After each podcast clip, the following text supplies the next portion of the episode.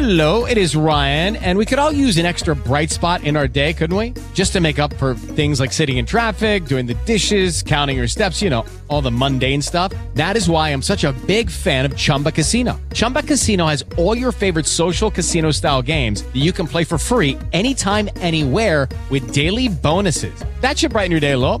Actually, a lot. So sign up now at chumbacasino.com. That's chumbacasino.com. No purchase necessary. VGW Group. Void were prohibited by law. See terms and conditions. 18 plus.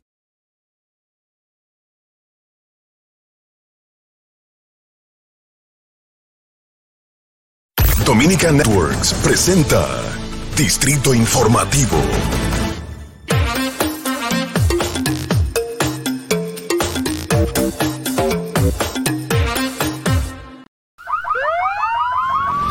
Que las bocinas y los ruidos son molestosos.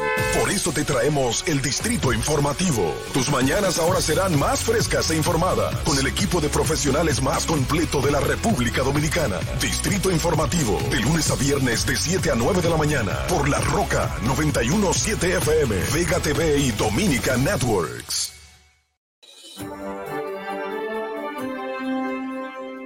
Muy buenos días, amigos oyentes. Muy buenos días. Esto es Distrito Informativo. Bienvenidos sean todos. Soy Mauvie Espinosa junto a mis compañeras Ogla Enesia Pérez y Carla Pimentel. Le estaremos llevando las informaciones y debates, así como los comentarios de interés. Estamos de lunes a viernes, de 7 a 9 de la mañana, a través de La Roca 917 FM.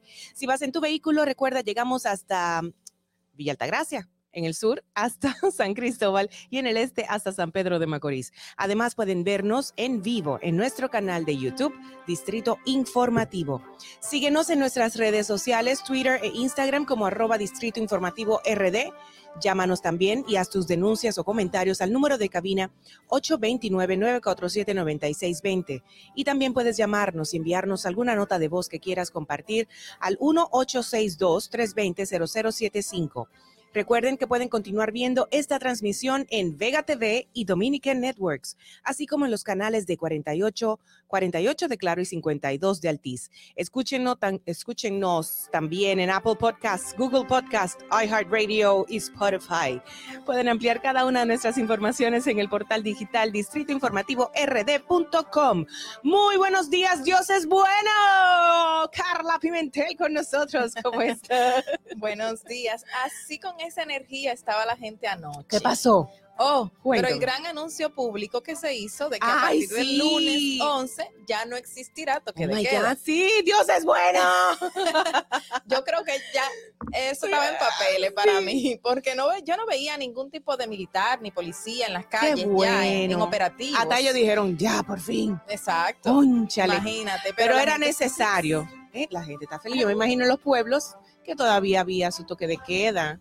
En algunos, la mayoría, yo que diría. Bueno, nada más estaba Distrito Nacional y la Y- Altagracia. exacto. Ujú. O sea que, Ahora, tú llegabas a, a los grandes letreros de los pueblos y arriba, en su mayoría, por ejemplo, Bonao, La Vega, ya decía, llegamos al 70%. Eso significa que llegaron al 70% Ajá. de los vacunados de la primera dosis. Exacto. Y lo pusieron en su letrero, llegamos al 70%. Como era que pa' que ya- algarabía. Y Yo, Dios, ¿qué quiero? pero era para que quitaran la- el toque de queda, obviamente. Sí. Tú sabes que mm, tenemos que recordar que aunque hayan quitado el toque de queda, es obligatorio, es necesario que mantengamos el distanciamiento y sobre todo las mascarillas, que no nos olvidemos de eso y que sigamos con los mismos tratamientos sanitarios adecuados para prevenir cualquier cosa, porque ya hay variantes, como bien sabemos, y es necesario recordarlo, que este comentario sirva más que todo para eso, más que para celebrar, para recordar que tenemos que estar pendientes. No, y el consultor jurídico lo advirtió, o sea, las restricciones de lugar de distanciamiento, Así lavado es. de manos, uso de mascarilla, no se debe de relajar para nada. Así es. Ojalá así que es. la gente no lo coja tan relajado y comience a, a- a- a evitar estas cosas. y sería muy malo. Bueno, yo me he asombrado que en todos estos días, eh, Santo Domingo entero, todas las noches está en teteo. Si salgo a hacer alguna Sí. diligencia a 8 o 9 de la noche, hay un teteo encendido. Por ejemplo, hay unas plazas comerciales por ahí por la Sarasota, Mm. que es un taponazo, o sea, de verdad, y la gente conglomeradísima, pegadísima, y la juca y no sé qué. Y yo, Tú sabes wow. que el distrito estaba fuera de toque de queda y ya desde ese momento, yo creo que del día uno, del día uno los teteos comenzaron y no sé a qué hora comenzaron a acabarse. Así es. En la misma eh, Jiménez Moya, con Bolívar por ahí también. eh, También. Eso, Uf, Qué uf, terrible. uf, uf. Sí, la ciudad entera está congestionada. Y eso es lo que evitan los que están viviendo en el, en el interior cuando vienen para acá. Dicen, no, no, no, yo me voy de una vez. Porque no quieren lidiar con, con el tránsito del- de, Santo Domingo, de verdad. Gente de Capcana, gente de Santiago. Dicen, no, no, no, me voy para mi campo. y los entiendo porque de verdad es muy, muy diferente la cuestión, la, la realidad. ¿Qué más, Carla? ¿Qué hiciste anoche tú? Anoche yo llegué temprano a mi casa y a las 7 y 20 ya estaba casi durmiéndome en la cama. me puse a ver una Estaba serie. cansada, claro, porque tú estaba venías muy agotada, claro. del domingo, el viaje que hiciste el lunes fue. El el lunes. martes, El martes el fue. martes, sí. Exacto, hoy es jueves. Ay, Dios Sí. mío. Qué rápido se va la semana. Dios mío. ¿Ya pusiste el arbolito? No, y tú. yo no creo que yo lo vaya a poner. Ustedes lo van a poner, chicos. Sí. Y tú, Alex. Fernando, sí lo va a poner. Alex, no. Ya tú lo pusiste. Ah, pero hay que coger para allá. Mucha gente, te digo que en octubre comienza octubre y la gente comienza a poner el arbolito. Mira, eh, bueno, vimos una noticia lamentable que fue el fallecimiento Ay, del creador de, sí.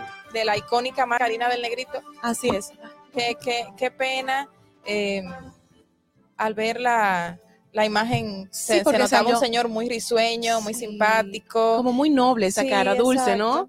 Ay, de verdad, extendemos un abrazo solidario y cariñoso a sus familiares y relacionados porque fue icónico, es una marca icónica. Y tú comentabas ahorita fuera del aire que su imagen, su sonrisa era como similar a la del muñequito en su marca. Sí. Y creo que tiene mucho que ver con lo que reflejaban como esencia él y su familia y la empresa. Todos desde pequeños sabemos que Harina del Negrito estuvo en nuestros hogares Así y es. continúa. Así que no se pierde Ay, la marca. Y esto no es un comentario patrocinado ni nada, es simplemente es reconociendo lo que es bueno en nuestra sociedad dominicana. Eh, Tú sabes una cosa, me dijeron, me... ay Dios mío, una persona le preguntó a otra, ¿qué te gusta comer? Arroz con pollo y de postre, arroz con leche. Bueno, ¿y qué pongo de música? Arroz Stuart.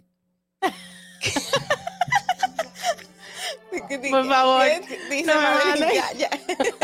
Ah, ciérreme el, ciérreme el micrófono. Eso me lo dijeron anoche y nos dio tanta risa, de verdad. Y quería compartirlo con ustedes porque de verdad tenemos que empezar el día bien, alegres y dando gracias. y dando gracias a Dios por todo. Eh, tenemos mucho contenido para el día de hoy. Vámonos a ver de inmediato qué ocurrió un día como hoy en años anteriores.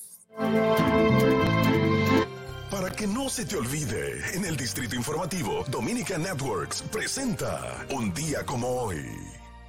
Un día como hoy, 7 de octubre del 2005, un grupo de abogados se constituye gratuitamente en parte civil para defender los niños y niñas violados en el Hogar Católico Infantil San Francisco Javier de San Rafael de Yuma, de lo que se acusa a varios religiosos. Un día como hoy, en el año 2013, el Papa Francisco nombra a Monseñor San Judas Tadeus nuevo nuncio apostólico ante el gobierno dominicano y delegado apostólico de Puerto Rico en sustitución del destituido Joseph Wenceslawski. Un día como hoy, en el año 2014, las autoridades sanitarias inician una investigación para determinar las causas que ocasionaron la muerte en el Hospital Infantil Dr. Robert Rey Cabral de 11 niños en menos de 72 horas. Un día como hoy, en el año 2014, la República Dominicana y Estados Unidos inician la discusión de un nuevo proyecto de extradición que sustituya al suscrito entre ambas naciones en 1909. Para que no se olvide, en Distrito Informativo te lo recordamos, un día como hoy.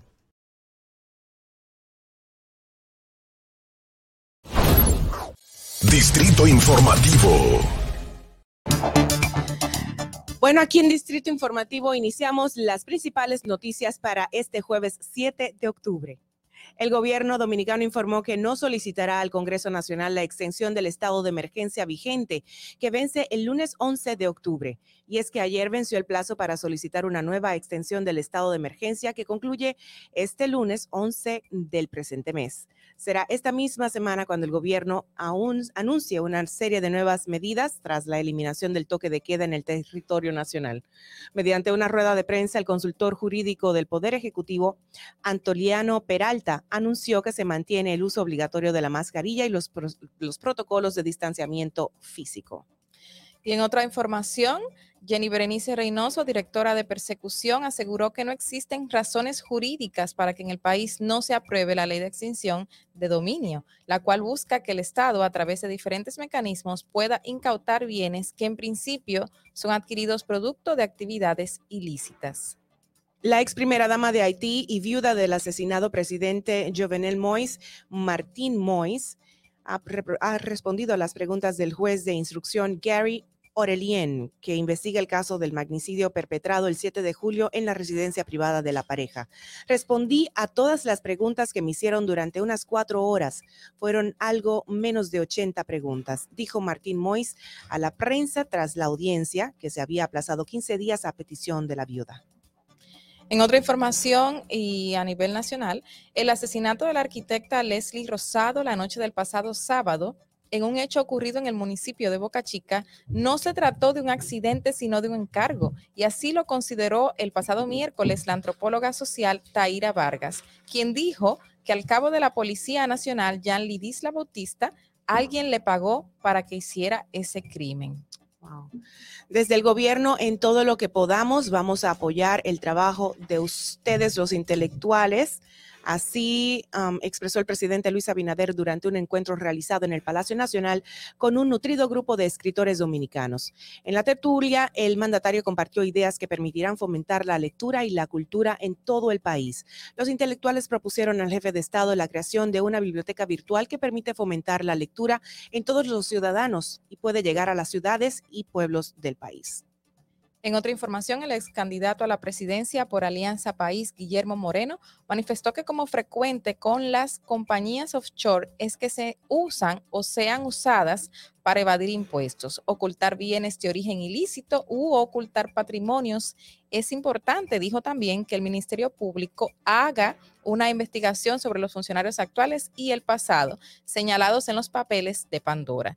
Cree también que en las que con la investigación se debe ordenar una auditoría forense, entre otras medidas que quedaría ratificada la independencia del Ministerio Público en el país. Por otro lado, el Cuerpo Especializado en Seguridad Fronteriza Terrestre, CESFRONT, decomisó este miércoles en Dajabón 656 mil unidades de cigarrillos de diferentes marcas al interceptar una operación que se lleva a cabo, que se llevaba a cabo en el patio de una casa abandonada ubicada en la calle Gastón del Igne de la misma provincia. It is Ryan here and I have a question for you. What do you do when you win? Like are you a fist pumper?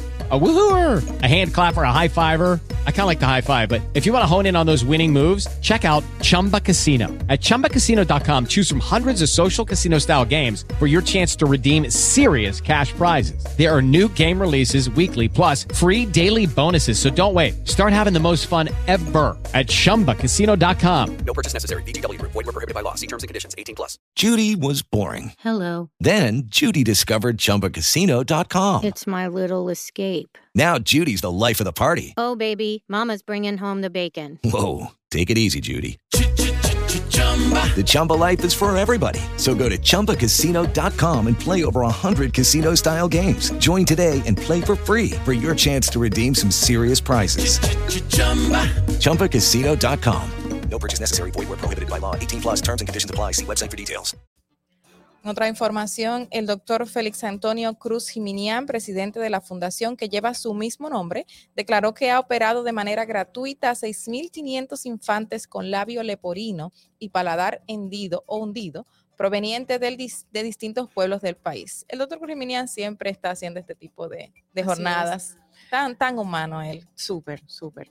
Bueno, ya de último, el Ministerio de Obras Públicas y Comunicaciones, MOP, informó que a partir del próximo viernes 8 y hasta el domingo 10 del mes de octubre, esa entidad procederá a reparar el puente Francisco Peinado en horario de 9 de la noche hasta las 6 de la mañana. El cierre de acuerdo al MOP será con el objetivo de dar continuidad a los trabajos de sustitución de las juntas de expansión y someterlo a otras labores de mantenimiento.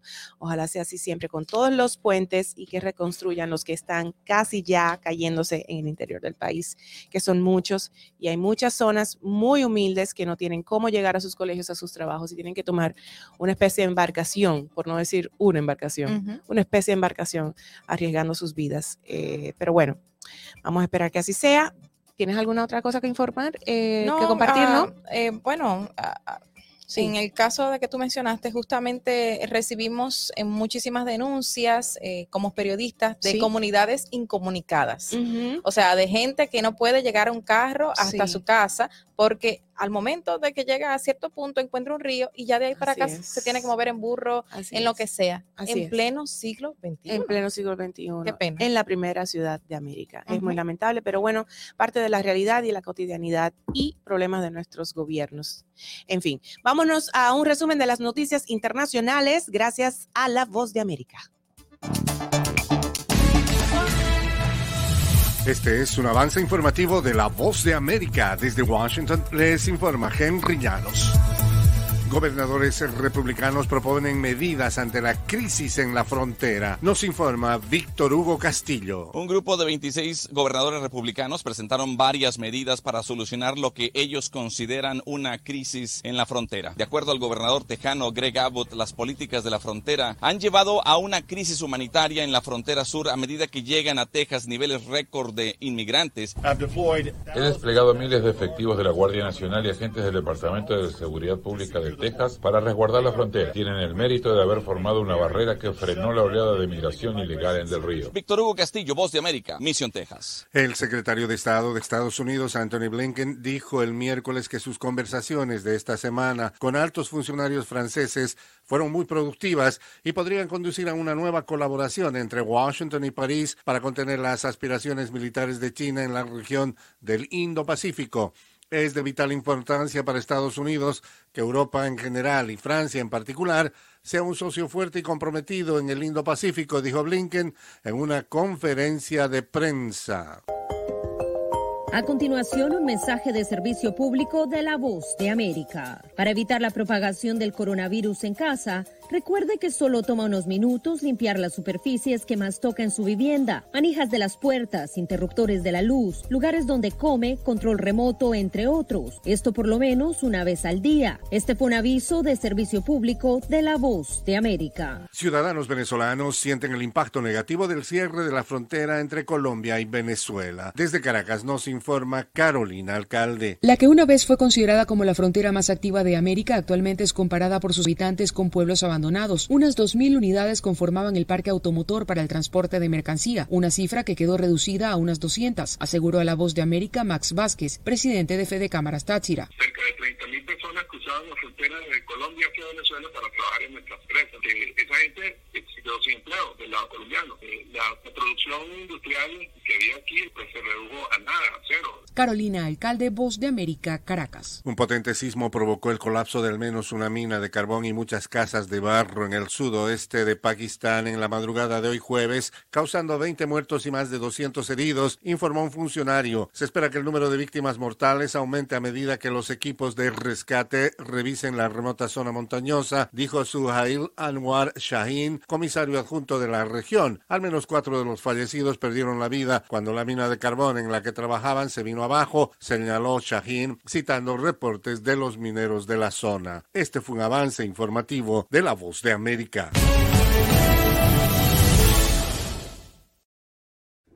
Estás disfrutando de Distrito Informativo con Mauvie Espinosa, Ogla Enesia Pérez y Carla Pimentel. De regreso en esta ocasión para darle paso y la bienvenida a nuestra compañera, la periodista Oglanesia Pérez, con su comentario del día. En el Distrito Informativo te presentamos el comentario de la periodista Ogla Enesia Pérez. Buenos días. Muchas gracias, chicas. ¿Cómo están? Bien, bien, bien. Bienvenida. Contenta de verte. Gracias, gracias. Eh, bueno, miren, en el día de ayer pasó algo muy bueno. A ver. En el sentido de que hablábamos, recuerden, con el tema de los médicos y las, la, la huelga como estrategia para lograr sus objetivos. Pues efectivamente, en el día de ayer se hizo un anuncio que para mí es, es bueno, porque ya los médicos llegaron a un acuerdo con las Ay, ARS, bueno. Exactamente, donde se le van a aumentar los honorarios, tanto para eh, las consultas y el tema de los procedimientos. Y fue un acuerdo donde estaba el Ministerio de Trabajo, las ARS, el Colegio Médico y el Estado, que eso es bueno porque también se refleja en el Consejo de la Seguridad Social que algunos de los puntos que trataron ahí va a ir al Consejo de la Seguridad Social. De esos que se anunciaron, para mí hay dos que son relevantes e importantes. Una, el que las recetas médicas se va a someter al Consejo de la Seguridad Social. Ahí está también el, el, punto donde yo quiero que pase de las palabras a los hechos, de que las recetas médicas, indis, indistintamente de que el médico esté o no afiliado a una ARS, va a ser reconocida por la seguridad social. Claro. ¿Qué pasaba en esos casos? Hay, hay, médicos que, por ejemplo, tú tienes una ARS eh, a la cual estás afiliada, pero el especialista o el médico que quieres ver no trabaja con esa ARS. Uh -huh. Entonces, cuando tú podías pagar la consulta, dirías, bueno, yo me quiero chequear, no importa, pero que el médico me haga mi indicación. Para un desembolso para un, luego. No, o para, para el medicamento, ya. o para eh, eh, procedimientos, ya sea una analítica y todo este tipo de cuestiones, no lo puede hacer porque el médico no está, no está afiliado a esa ARS. Entonces, yo creo que con la propuesta que se hace, indistintamente de que el médico esté o no afiliado a la, a la ARS a la que yo estoy, uh -huh. si me indica un medicamento, si me indica un procedimiento médico o una analítica, la ARS no me va a negar la cobertura por el médico no estar afiliado. Es lo que creo. Sí. Lo que pasa es que aquí yo quisiera que se aclare bien si es solamente en el aspecto de receta para medicamentos o si implicaría necesariamente analítica, claro. eh, rayos X y todo esto, que esos son de los puntos que hay que tenerlo claro.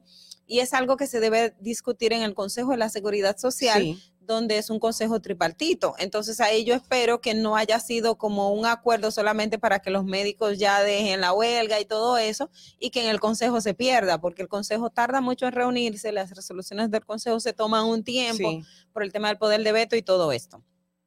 Esta en una que, quisiera que se aclare mucho mejor. La segunda tiene que ver con que eh, ahí hablaron de que se va a promover más el aspecto del parto natural por encima de la cesárea. República Dominicana es el país que mayor cantidad de cesáreas practica en el mundo.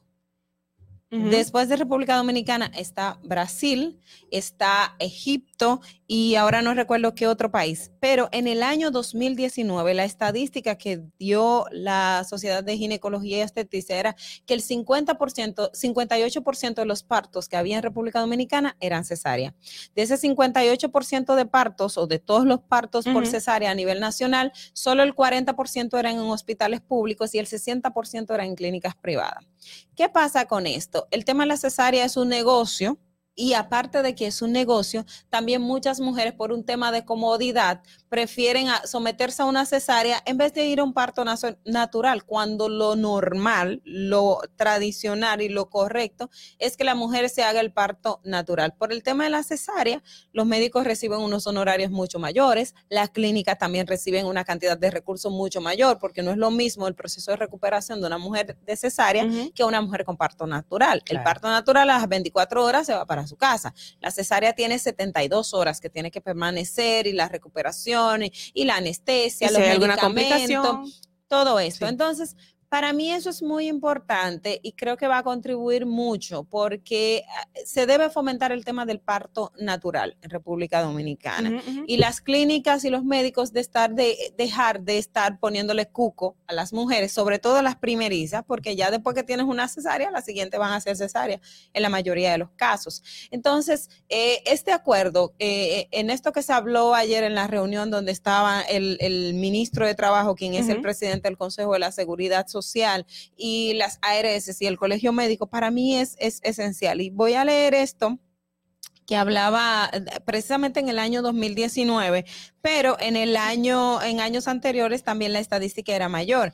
Eh, una de las cosas que decía eh, el, colegio de ginecología cuando hablaba del tema de de la cesárea y, y, y, el parto natural dice que eh, una, una gran parte de eso se refiere a la disponibilidad de camas, pero en el caso de los hospitales públicos, que llega un 40 y que entiendo que hasta mucho ha sido, usualmente en los hospitales públicos se, también se promueve más el parto natural, claro. pero que el tiempo de un parto vaginal eh, puede tardar eh, de 12 a 36 horas en labor de parto, en tanto que una cesárea uh -huh. solamente dice, bueno, la cesárea y la mujer es que se va para el salón y se Y por eso el pelo y no sé negociazo de muchos doctores y clínicas. Exactamente, hay una hora determinada, es a las, do- a las 2 de la tarde, bueno, vienes a las 2, te preparas y te suben y todo por el estilo. Y lo digo porque, por ejemplo, en mi caso pasó y, y- y fue porque yo fui, vamos a decir, en cierto punto un poco muy, muy astuta, pero también porque siempre estu- tenía la, la mente puesta es que mm, voy parto natural, no Ujú. quiero cesárea, porque si no hay necesidad de cesárea no lo haré. Pero en, en mi médico, vamos a decir así, que es muy bueno, eh, eh, no, no quiero restar mérito, Sí. pero en cierto modo, eh, cuando, cuando llegaba el momento, por ejemplo, me mandaban a hacer unas analíticas para cesar y, y- y recuerdo que el, que el cardiólogo decía, ah, parto, eh, estudio para cesar. Y digo, yo no, yo es por si acaso se da. Y dice, de que, "Mm", y yo ahí dije, espérate, parece que esto va medio raro. Pero entonces cuando el médico te va, ah, bueno, mira, tal día vas a dar a luz, eh, tienes que venir preparada, pero llega el día y mm, tú no estás preparada. ¿Y por qué? Pero te dije que venías preparada. Digo, sí, pero yo no estoy en labor de parto, pero tienes unos centímetros, no sé qué. Bueno, no, yo no voy. Bueno, pues entonces yo no me hago responsable. Eh, yo te voy a firmar aquí que yo te dije que, que si- y si entras en labor de parto y no sé qué, y yo no, no, no, yo me voy para mi casa, no importa, porque ya tenía conocimiento previo. Claro. Te quieras al fin, como diría la gente. Señor, y si era jueves y yo di a luz un domingo en la madrugada, o sea, y, y en dado caso de que a mí me pusiesen el, el, el medicamento para inducir el parto, si yo no reaccionara en el momento como fuera, iba a tener que someterme a una cesárea. Entonces, son ese tipo de cosas que tenemos que evitar. Eso se debe de evitar porque eh, el tema de la cesárea no es necesario, valga la, la, la- la- la cacofonía al, al final. O sea, debemos de promover el parto natural. República Dominicana no puede y no debe ser eh, eh, estar en estas estadísticas. O sea, una isla como esta, el país donde más cesárea se practica a nivel mundial, no es lo correcto. ¿Por qué? Porque la cesárea al final no beneficia a la madre. El posparto es, es mucho más traumático, es mucho más difícil, existen mucho más riesgos. Entonces, promover el parto natural, que es lo correcto, aparte de que vamos también a, a contribuir, porque recuerdo una vez leí un estudio, no tengo lo- los datos aquí a mano para compartirlo, pero el, una madre ser sometida a cesárea y tener una hija que nace vía cesárea, eso en cierto modo influye en el tema de, de- de la cervix de la niña. No sé hasta dónde fue, yo creo que, que una vez lo escuché y era un razonamiento lógico, y yo creo que es a esto que debemos de apostar, que los médicos está a su beneficio económico y estoy de acuerdo con ese aumento del 20 y el 35% en el caso de cirugías, que es el aumento que tienen, en el caso de hospitalización es un 20, o sea Que el tema de la cirugía sigue siendo más. Entonces, debemos apostar de que esto no sea negocio, de que no siga como un negocio y que el parto por cesárea sea cuando necesariamente eh, eh, eh, Amerite. lo amerite, cuando haya una urgencia, pero si no, y la condición de esa persona, esa mamá o la condición con el bebé, lo amerite, porque conchale. Exactamente. Entonces hay países donde ves videos y que si un bebé va a venir de espaldas, hay metodología para que se produzca el Masaje natural. y tal, claro. Vamos a apostar a eso, que los médicos vamos a trabajar eh, en base al juramento hipocrático, no el tema del lucro personal, sino ver el aspecto de la madre, hijo, paciente, que es lo que todos necesitamos y nos conviene como sociedad. Fernando. Distrito Informativo. Bueno, bastante interesante tu comentario como de costumbre. Yo solamente apelo a todos los médicos que recuerden su juramento hipocrático, por favor, donde anteponían la vida humana antes que cualquier corrupción o interés o beneficio personal, sobreponer la vida humana, sobre todo, anteponer. Doña Carla, ¿está lista? Pues nos vamos entonces a presentar de inmediato y a recibir las palabras de Carla Pimentel, periodista, compañera nuestra. En el Distrito Informativo te presentamos el comentario de la periodista Carla Pimentel. With Lucky Land slots, you can get lucky just about anywhere. Dearly beloved, we are gathered here today to. Has anyone seen the bride and groom? Sorry, sorry, we're here. We were getting lucky in the limo and we lost track of time. No, Lucky Land Casino, with cash prizes that add up quicker than a guest registry. In that case, I pronounce you lucky. Play for free at LuckyLandSlots.com. Daily bonuses are waiting. No purchase necessary. Void where prohibited by law. 18 plus. Terms and conditions apply. See website for details. Step into the world of power, loyalty, and luck. I'm going to make him an offer he can't refuse. With family, cannolis, and spins mean everything. Now, you want to get mixed up in the family business. Introducing The Godfather at ChumbaCasino.com. Test your luck in the shadowy world of The Godfather slot. Someday, I will call upon you to do a service for me. Play The Godfather now at ChumbaCasino.com. Welcome to the family. VGW Group. No purchase necessary. Void where prohibited by law. See terms and conditions. 18 plus. Re- respondiendo a la pregunta inicial, yo nací lista. bueno, señores. Oh, wow. No, siguiéndonos eh, en el tema de salud, justamente, eh, qué bueno que, que estamos enfocándonos, que es muy necesario tener muy, muy pendiente que el tema salud es importantísimo para la ciudadanía. Y yo quise también eh, tocar este tema porque encontré unas cifras que, estaba buscando de hace tiempo, me llamaba muchísimo la atención debido a comentarios de doctores en zonas aledañas como las fronterizas, eh, el este, el norte, bien lejano, eh, de información de que no tenían especialistas que necesitan los hospitales de la República Dominicana. Entonces, le quiero dar estas cifras muy interesantes. En, a- afiliados al, al Colegio Médico Dominicano o, o lo- los registros que ellos tienen, hay 33.772 profesionales de la salud. 33 33.772 profesionales de la salud en la República Dominicana. 17.000 son especialistas y en su mayoría están concentrados en el Gran Santo Domingo, Santiago, La Vega y San Francisco de Macorís. De 33.772, 17.000 son especialistas, pero ya sabemos dónde están concentrados la mayoría. Sin embargo, de 186 hospitales que tiene el, el Servicio Nacional de Salud, el CNS, solo trabajan 3.743 especialistas. Es decir, 17 mil especialistas tenemos en todo, en todo el país, pero solo tenemos en los hospitales 3.743 especialistas. O sea, es un número muy, muy bajo para los hospitales dominicanos, donde va la gran mayoría de personas y más empobrecidas del país. De esos, 30 de esos 3.743 especialistas, el 44.75% se concentra en el Gran Santo Domingo, Santiago, La Vega y San Francisco, o sea, casi el 50%, donde hay siete regiones regionales de salud, casi el 50% se concentra en dos o tres regionales de salud, como mucho. Entonces, eh, es muy, muy triste de que personas en Jimaní, personas en Montecristi, en estas zonas de Dajabón, Duvergé, tengan que trasladarse muchas veces hasta el Gran Santo Domingo a buscar asistencia de un cardiólogo, de un, eh, un especialista en el tema de diabetes, un podólogo, bueno, no se llama podólogo, se llama podiatra, exacto, de un especialista necesario, un, hasta un psicólogo, un psiquiatra. Tampoco tenemos en esa zona, si acaso hay uno, o como mucho que exista uno. Existen hasta las maquinarias que recién se han habilitado en algunos de estos hospitales para hacer sonografías y solo hay un sonografista que va si acaso dos veces a la semana que es algo tan sencillo también como el tema de imagen y dar seguimiento a las mujeres embarazadas con, con el tema de que estaba tratando nuestra compañera Ogla ahora mismo. O sea, 3.743 de 17 mil y pico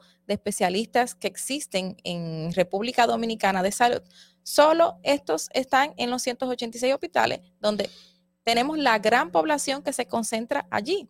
Eh, recién estaba hablando con un médico que me dice, no existen planes de vivienda para los médicos, tampoco transporte ni condiciones para nosotros trasladarnos a esas zonas a trabajar. No podemos dejar los beneficios que encontramos en Santo Domingo para ir, por ejemplo, a Jimaní.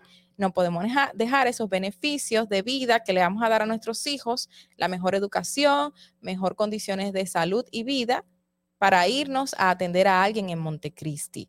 O sea, entonces, todas esas personas que viven en, en estas localidades, que son muchísimas, tienen que invertir mil, mil quinientos, dos mil pesos para hacerse un viaje a una provincia cercana que tenga un cardiólogo o venir a Santo Domingo. Personas que apenas pueden coger 150 pesos a trasladarse de un sitio a otro. En muchas ocasiones también en estas zonas tan lejanas no tienen tampoco un tipo de transporte adecuado ni las condiciones en las carreteras adecuadas para hacer ese traslado. Carecen en su mayoría también de ambulancias que puedan hacer el traslado al hospital más cercano. O sea, el sistema de salud está, siempre ha estado mal, pero sigue, sigue terrible. Estos beneficios eh, que han adquirido los médicos desde ayer, hubiese sido muy bueno que llegaran a un acuerdo también para poder darle beneficios eh, de vivienda, condiciones de, de, trabajo y de estadía en un lugar como Jimaní y que se puedan instalar ahí, donde se necesita un ginecobstetra, donde se necesita un psiquiatra, donde se necesita un psicólogo, donde se necesita un cardiólogo. En Jimaní justamente hay un solo ginecobstetra, una ginecobstetra, wow. que salió de vacaciones, porque ella tiene que descansar. Salió de vacaciones, pero por un mes esas mujeres parturientas no van a ver al wow. ginecobstetra. Entonces, imagínense ustedes, ¿qué van a tener que hacer? Trasladarse a Duvergé, trasladarse a Barahona. O tratarse con una matrona de por allá. ¿Cómo se dice? Una... una eh, no, no, recuerdo el nombre Ay, de las mío, mujeres que dan. recuerdo Exacto. Eh, eh, tristemente, entonces, tampoco existe eh, una persona que respalde a esa sola ginecobstetra que está allá, que llegó según me informó ella misma y según informaciones eh, dadas por sus compañeros, ella llegó a ayudar a la gente, pero no es que tiene las mejores condiciones de vida. Eh, eh, son personas médicos de la zona que decidieron quedarse a ayudar a los suyos, pero no todos lo hacen porque hay que progresar, hay que salir de esas zonas porque ahí no se encuentra más que tierra, más que tierra y terriblemente, en no solo Jimaní, hay muchísimas zonas que están hasta más cerca de Santo Domingo que no tienen las condiciones, que no tienen los hospitales. Eh, una vez el pasado gobierno trató de emplear el sistema de atención primaria con la SUNAP, que tampoco dieron bien con bola, o sea, muchísimas infraestructuras, pequeñas casitas que se habilitaron para eso mismo, para las atenciones primarias darse aquí y luego tener que trasladarse a especialistas que se iban a habilitar en zonas cercanas, pero que tampoco se habilitaron. ¿Cómo podemos crear más UNAPs eh, conscientes de que se va a hacer un buen trabajo? Con que en los hospitales sí tengamos especialistas donde la gente pueda acudir en Montecristi, donde en los hospitales tengamos especialistas donde la gente pueda acudir en Jimaní que no existen. Y pensemos más en estas poblaciones para que podamos hacer que la economía hasta crezca, porque la gente puede ser que no se mude de ahí, puede ser que no se traslade a otro sitio, porque va a tener las condiciones de vida, de salud, de educación adecuadas y va a desarrollar más nuestra provincia, pero están desiertas, ¿por qué? Porque ni siquiera hay un cardiólogo. Entonces, prestar atención a cambiar estas situaciones. Gracias, Fernando, vamos contigo. Distrito Informativo. Gracias, Carla. Me voy a ir al principio de tu comentario que hablaba sobre el podiatra o podólogo. Y podólogo. hemos atendido a ese término hace, desde, desde, hace días que tú hiciste la corrección, Ogla. No quiero ser ruda, ni vulgar, ni, ¿cómo se dice? Soberbia, manera. Pero lo estoy indagando y dice que sí, que existen los dos términos. Hay una diferenciación entre ambos. Dice la palabra podiatra está formada, eh, podiatra, sí. Exacto, dice el podólogo es el profesional sanitario universitario universitario con los conocimientos y habilidades aptitudes para realizar las actividades dirigidas a la prevención, el diagnóstico y tratamiento de las afecciones y deformaciones de los pies mediante procedimientos terapéuticos podológicos. Pero el podólogo, en principio, es posible acudir al podólogo siempre que se quiera, como puede ser para realizar un estudio de la pisada porque simplemente has, has, decidido comenzar a correr. Es recomendada hacerlo siempre que se tenga un dolor o una molestia, pero no necesariamente tiene que tener estudios universitarios al respecto. O sea okay. que hay una especialización, sería más. Es como un tecnicismo. Más una, técnico. No, más el, técnico el podiatra es como el médico que, que, que, trata y el podólogo es ya el, a nivel de, de conocimiento. Exacto. Por eso es que te digo que ellos dicen podiatra porque Ah. ejercen la, la profesión. la profesión como tal. Ujú. Pero Ah. bueno, hacer esas diferenciaciones, porque a la larga tratan el pie y Es la pisada, mismo. sí es lo mismo. bueno, no, no, No es lo mismo, pero ah, los términos es bueno conocerlos. para, para el cliente sí, para el paciente sí. Bueno, señores, hasta aquí nuestros comentarios del día. Vamos a pasar a más información. Volvemos ya. Atentos, no te muevas de ahí. El breve más contenido en tu distrito informativo. ¿Viste qué rápido? Ya regresamos a tu distrito informativo. De regreso a Distrito Informativo, recuerden, esto es desde las 7 hasta las 9 de la mañana a través de la Roca 917 y a través de nuestro canal de YouTube Distrito Informativo y en nuestras redes sociales, todas las plataformas también por igual y en todas las plataformas de, ¿cómo se dice? Um, Apple Apple. Podcast, Google Podcast, iHeartRadio, Spotify. Yo, yo no la repito, yo tengo ¿Cómo que... se? Eh, No, eso mismo, yo no la digo ni loca, la Pero ¿y por de. Ay, No me No igual. No, no nos queda. no nos Mientras se queda. entienda, dice la Real Academia de la Lengua, mientras se entienda, es, válido. válido. sea la es palabra que sea. muy lindo. Oh, wow, thank you. Exacto, no hay comparación, no hay manera. Miren, niñas, ¿qué les parece si nos vamos a hablar eh, quizás un poquito de inglés, pero en español? Ajá. Porque son temas que por más que los tratamos nunca los entendemos y siempre viven variando, tienen nuevas actualizaciones y nuevos ref- nuevas reformas, sobre todo las, las nuevas reglas de migración, de deportación en esta ocasión. Vamos a estar hablándolo con nuestra colaboradora desde la ciudad de Nueva York, la señora Elizabeth Sánchez, quien ya está con nosotros. En este momento le damos la bienvenida. Hola Elizabeth. Buenos días, Maui, ¿cómo estás? Bien, me encanta escucharte. Todo chévere. Gracias, igualmente. Vamos caminando. Qué bueno. Mira, los temas, el tema de hoy sobre las nuevas reglas de deportación. ¿Cómo que nuevas reglas? ¿Cómo es eso?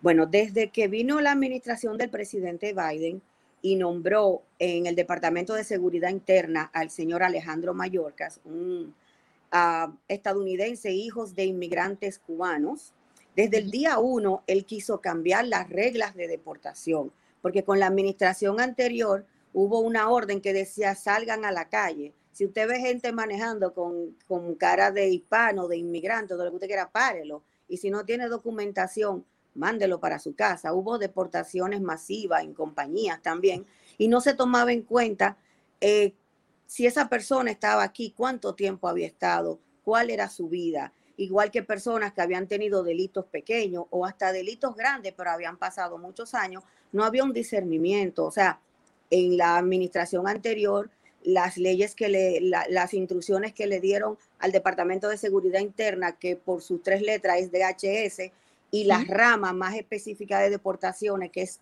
ICE, que esas son sus siglas en inglés, era Sí. bastante difícil, la gente tenía mucho miedo. Mallorca trató desde que entró a hacer una, una línea de deportación con cuatro puntos especiales. ¿Qué pasa? Esto fue en enero, junto con el activo de inmigración que estaba, los un, juez dijo que sí, que el gobierno federal tenía derecho, otro juez se lo, se lo bloqueó. Ahora mismo ya decidieron y el jueves pasado salieron las nuevas guías para deportaciones. Con esto, el, el jefe de seguridad interna le da poder a ICE, pero también le da poder bueno y un discernimiento que antes no tenían o unas pautas que antes no se tenían. Empiezan con que esto va, em- esto va a empezar en vigencia el 29 de noviembre del 2021, estas nuevas reglas para deportación. Ahora, si usted solamente tiene una presencia ilegal aquí, que usted está ilegal, pero no ha cometido ningún tipo de delito pequeño o de delito grande, para que usted se acoja a que le tomen en consideración antes de deportarlo, usted tiene que demostrar que ha estado dentro del país desde noviembre primero del 2020. No venga a pensar que usted entró ayer y se va a acoger a esto. No. O, o sea que, a ver, un hay, do- hay dos cosas ahí, Elizabeth. Una, que Estados Unidos no tenía un protocolo así como claro para el tema de la deportación Sí, de, sí, lo- sí. de los migrantes. Sí lo tenía, pero no tomaban en consideración nada bueno referente a ti. Cuando el, el tiempo del, del expresidente Donald Trump, él fue muy um, radical con estos temas y mandaba a deportar a todo el mundo, no matter what.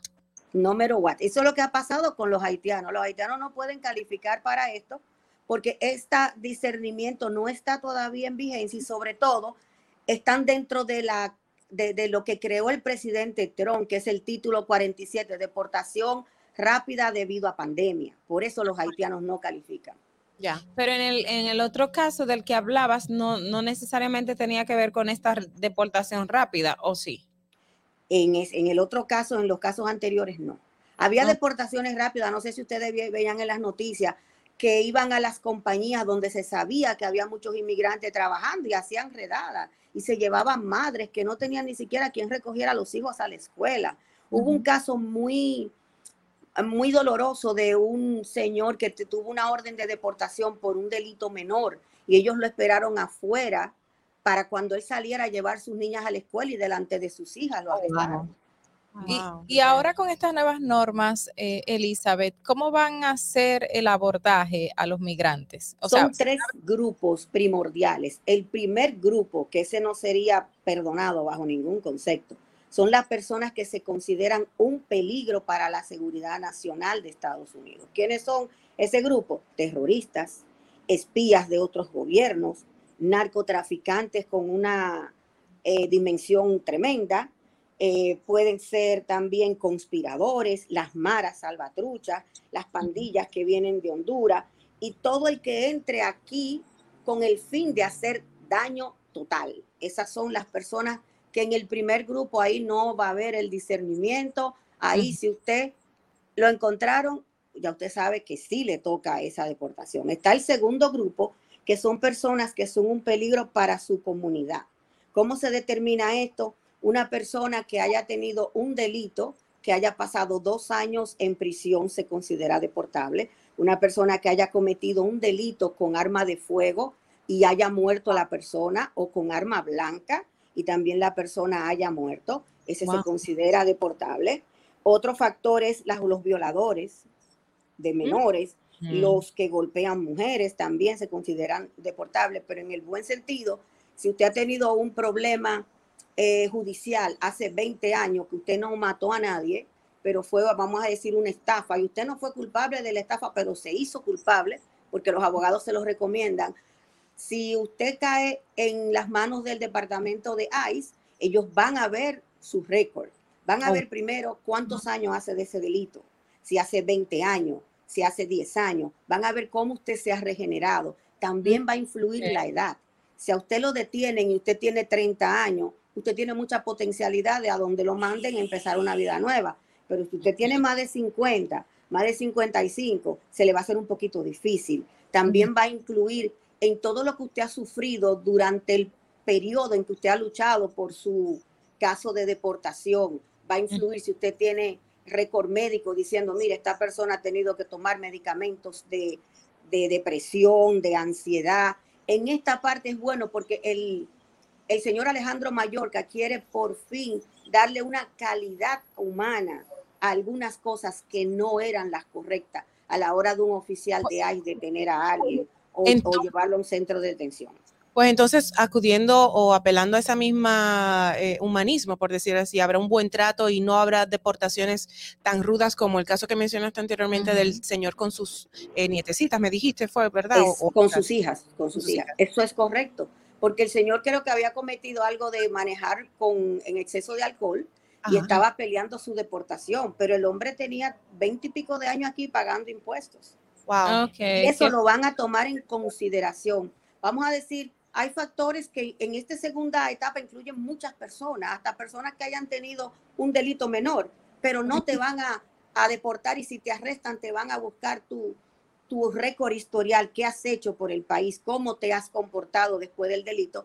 Y Claro. vamos a decir que es un trato humano, el trato que se merece la gente. El tercer grupo son personas que entran por la frontera solamente a hacer daño, no como el primer grupo, sino que tú estás entrando ahora, pero ya tienes un background todavía más diferente de varias entradas y salidas para hacer aquí daño a los Estados Unidos. Ese es el tercer grupo. Y también, si te encuentran ahora entrando por la frontera, sabes que no te puedes acoger a las nuevas reglas de deportación. Elizabeth, eh, dos cosas en este punto. Aquí en República Dominicana hay muchos casos o, hay muchísimos deportados y personas que solamente por un tema de infracción de tránsito eran eh, deportados, valga la redundancia, a, a este país. En este tipo de casos, ya con lo que planteas, se tomaría en cuenta el historial de las personas que por una infracción o algo por el estilo no, no se ha sometido a una deportación.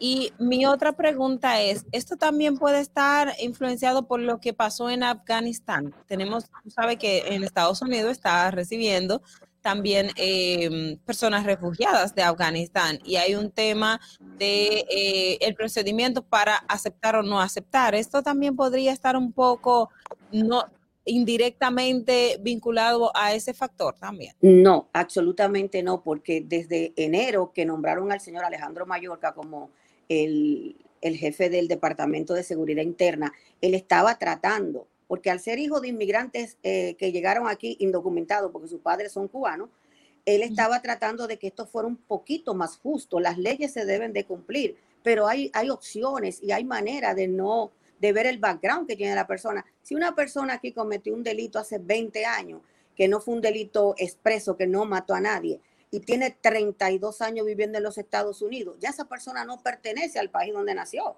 y se ha pagado impuestos y se ha llevado una vida intachable. Entonces, eso es lo que él quiere buscar ahora. En cuanto a lo que está pasando con Afganistán, no. Todas esas personas que están entrando aquí de Afganistán la está trayendo el gobierno. Y esas personas tienen algo que se llama advance parole, que le permite estar aquí por el tiempo que le dure las bank parole, que puede ser un año, puede ser dos, pero inmediatamente le van a tramitar asilo, porque estas personas, recordemos, que los montaron en un avión de los Estados Unidos de militar. O sea, ellos no llegaron aquí refugiándose, ellos no han venido caminando sus fronteras como hay muchas veces que lo han hecho. Si lo hacen ahora, esos pueden ser detenidos igual que los haitianos y dependiendo el miedo creíble que se tenga, darle una opción de un asilo. Pero no, estas nuevas leyes de deportaciones estaban en pleito desde enero.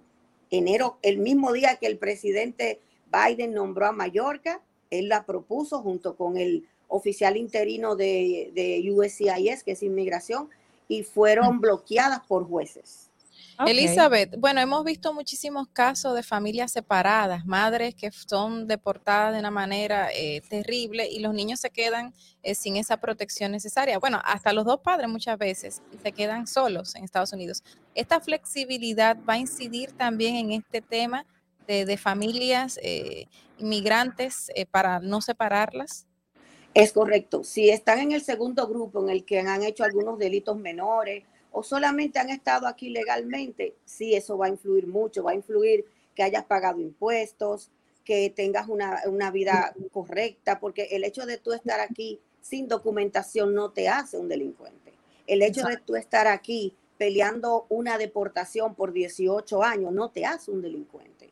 Y eso es lo que se está buscando. Hay partes que sí, si usted está en un proceso de deportación, debe escuchar bien, debe, debe llamar a su abogado y preguntarle, oye, la prioridad me toca, no me toca. Pero sobre todo, el que esté aquí ilegalmente desde antes de, eh, desde antes de noviembre primero del 20 puede caminar tranquilo en la calle. Qué bueno. Qué bueno. suena un poquito contradictorio el hecho de que algunos eh, defensores de los migrantes, incluyendo algunos que en el pasado han podido, han pedido que se eliminen por completo lo que es el ICE y la detención de estos inmigrantes, aplaudieron estas nuevas, estos nuevos lineamientos, medidas, pero son los que están al pendiente y en guardia ante la rápida detención de los mismos haitianos que estuvieron en la frontera y me llama mucho la atención que sea como algo tan, qué sé yo, contradictorio al mismo tiempo en defensa de estos derechos de los, de los inmigrantes. Lo que pasa con nosotros aquí en los Estados Unidos es que si tú ves, un juez federal trató de impedir estas nuevas leyes de las reglas de deportación. Otro juez federal dice, sí, el gobierno federal tiene derecho a poner las leyes de deportación. Entonces, no entendemos cómo jueces federales que pertenecen al gobierno federal, que es que tiene autoridad con el Departamento de Seguridad Nacional, ICE, y con inmigración, no están de acuerdo. Y eso mismo pasa con los que aquí luchan por los derechos de los inmigrantes. Por un lado se está de acuerdo, pero por el otro critican algunas cosas que no entendemos porque la ley está escrita. Fueron 13 mil personas haitianas que entraron caminando. O sea, tenemos que reclamar el que se le dé un trato justo, el que no se pase lo que hicieron, que alguien vio al policía eh, a caballo, pero el policía nunca le dio. La foto que salió, no debieron hacerlo, perseguirlos como si fueran perritos, no debieron hacerlo de esa manera. Pero si tú ves la foto desde otro ángulo, el policía nunca le dio. Pero los mismos derechos que abogan por uno, están de acuerdo con algo, pero después no están de acuerdo con nada. Por eso aquí no se ha llegado a una reforma migratoria. Eh, y, en el caso de estos migrantes de, que caminaron eh, toda la, el América Central y demás, o sea, este, este, tipo de migrantes que entraron en su mayoría el año pasado, ¿entran dentro de estos grupos también que van a ser? Si están aquí dentro y lo dejaron que pasaran, claro que sí. Claro que entran siempre y cuando tengan prueba de que estuvieron antes de, ah, para más tardar noviembre primero del 20. Esperemos que simplemente que no continúen los abusos, que prevalezcan los derechos humanos para todos por igual, porque si no, estas medidas no serán. No se Exacto. Básicamente hay que ver el oficial de ICE que toque, porque tenemos que saber que hay muchos que hacen su trabajo porque les gusta y se atienen a sus códigos. Hay otros que ellos tienen un poder increíble en la mano y ellos le dieron el discernimiento, pero lo bueno de esto es que el jefe de seguridad interna que hay ahora no tiene odio hacia, hacia tantas cosas como lo tenía el anterior. Wow. Eso prevalece mucho porque si tu jefe tiene buenos sentimientos o buena postura, yo tengo que acogerme a lo que diga mi jefe. Claro, claro. Hacer las cosas como dice la ley. Ok, bueno, pues eh, Elizabeth, como siempre, muy edificante tu participación aquí con nosotros. Te agradecemos muchísimo, pero vamos a darle los contactos a nuestros amigos oyentes y los que nos ven también por, por YouTube o algún canal de televisión. With lucky landslots, you can get lucky just about anywhere. Dearly beloved, we are gathered here today to. Has anyone seen the bride and groom? Sorry, sorry, we're here. We were getting lucky in the limo and we lost track of time. No, Lucky Land Casino, with cash prizes that add up quicker than a guest registry. In that case, I pronounce you lucky. Play for free at LuckyLandSlots.com. Daily bonuses are waiting. No purchase necessary. Void where prohibited by law. 18 plus. Terms and conditions apply. See website for details. ¿No se merece tu familia lo mejor? Entonces, ¿por qué no los mejores huevos? Ahora, Egglands Best están disponibles en deliciosas opciones. Huevos clásicos, de gallina libre de jaula y orgánicos de Egglands, que ofrecen un sabor más delicioso y fresco de granja que le encantará a tu familia. En comparación con los huevos ordinarios, Egglands Best contiene la mejor nutrición como 6 veces más vitamina D, 10 veces más vitamina E y el doble de omega 3 y B12. Solo Egglands Best. Mejor sabor, mejor nutrición, mejores huevos. Visita egglandsbest.com para más información. Tenemos el 347-601-7270. Ahí son mensajes de texto, llamadas por WhatsApp. Y tenemos el teléfono de nuestras oficinas 347-899-8612. Ah, tengo, tengo en pantalla el 347-601-7270. Sirve este también. 7270, ese es nuestro WhatsApp de la oficina, correcto. Perfecto. Ok, pues gracias, Elizabeth. Un abrazo grandote. Cuídate mucho. Igual para ustedes, cuídense ustedes también. Vaya, Gracias. Bueno, nosotros vamos a seguir con nuestro contenido especial para el día de hoy jueves, pero por el momento sigue el per se. Hay que saber cómo está el per se Santo Domingo y el tránsito. Para que llegues a tiempo y no te compliques con el clima, te traemos en el distrito informativo el tráfico y el tiempo. Y así se encuentra el tráfico y el tiempo a esta hora de la mañana en Santo Domingo. Se registra tráfico pesado en la avenida San Vicente de Paul, en la avenida Hermanas Mirabal hasta el puente Presidente Peinado. Tráfico en alto total en la avenida República de Colombia. Gran entaponamiento en la avenida Monumental en Altos de Arroyo Hondo, en la autopista Juan Pablo Duarte y tráfico moderado en avenida Los Restauradores. Atentos conductores. Vehículo detenido en el puente Francisco del Rosario Sánchez y bache en el camino en el puente Ramón Matías Mella.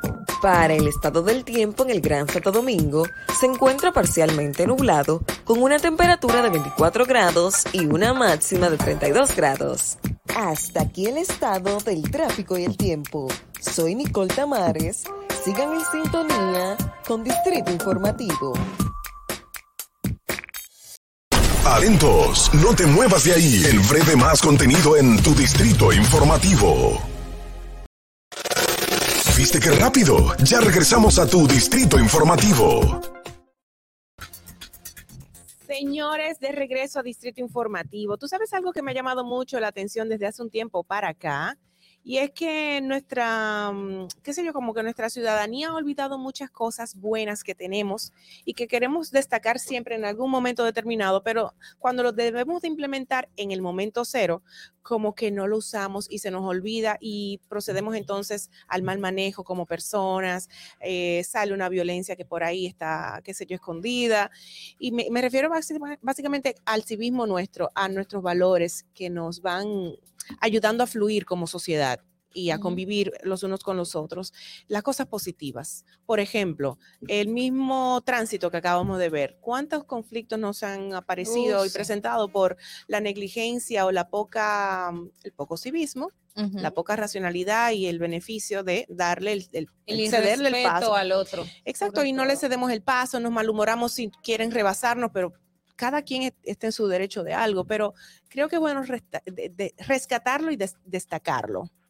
Sí, eh, eh, y el aspecto de, de, digamos, la buena conducta, que muchos dicen, pero es que el tema de buena conducta es relativo, porque depende de la cultura, depende de lo que, lo, lo que se con, lo que lo, que tú aprendiste, depende de los valores con los que traigas Sí. en, en- en tu casa. Entonces, eh, pero yo sí entiendo que, y, y- y cada vez es más, a veces piensan o dicen, no, es que tú estás como en el tiempo antiguo, pensando una cosa por otra, pero por el simple hecho de qué consumimos, qué vemos, qué, qué- qué aplaudimos, Claro. todo esto eh, va eh, a, a repercutir e influye en lo que, en lo que ha sido Claro. tradicionalmente, porque la gente puede entender que cuando hablamos de civismo, de, de, de, de, lo moral, solamente estamos estableciendo un patrón de, de lo que nosotros creemos, y Claro. no, es que eso va, eh, eh, tú- un, un- es un reflejo de, de lo que se hace en la sociedad. Desde el momento en que un padre le dice a un niño, no te dejes dar si te dan,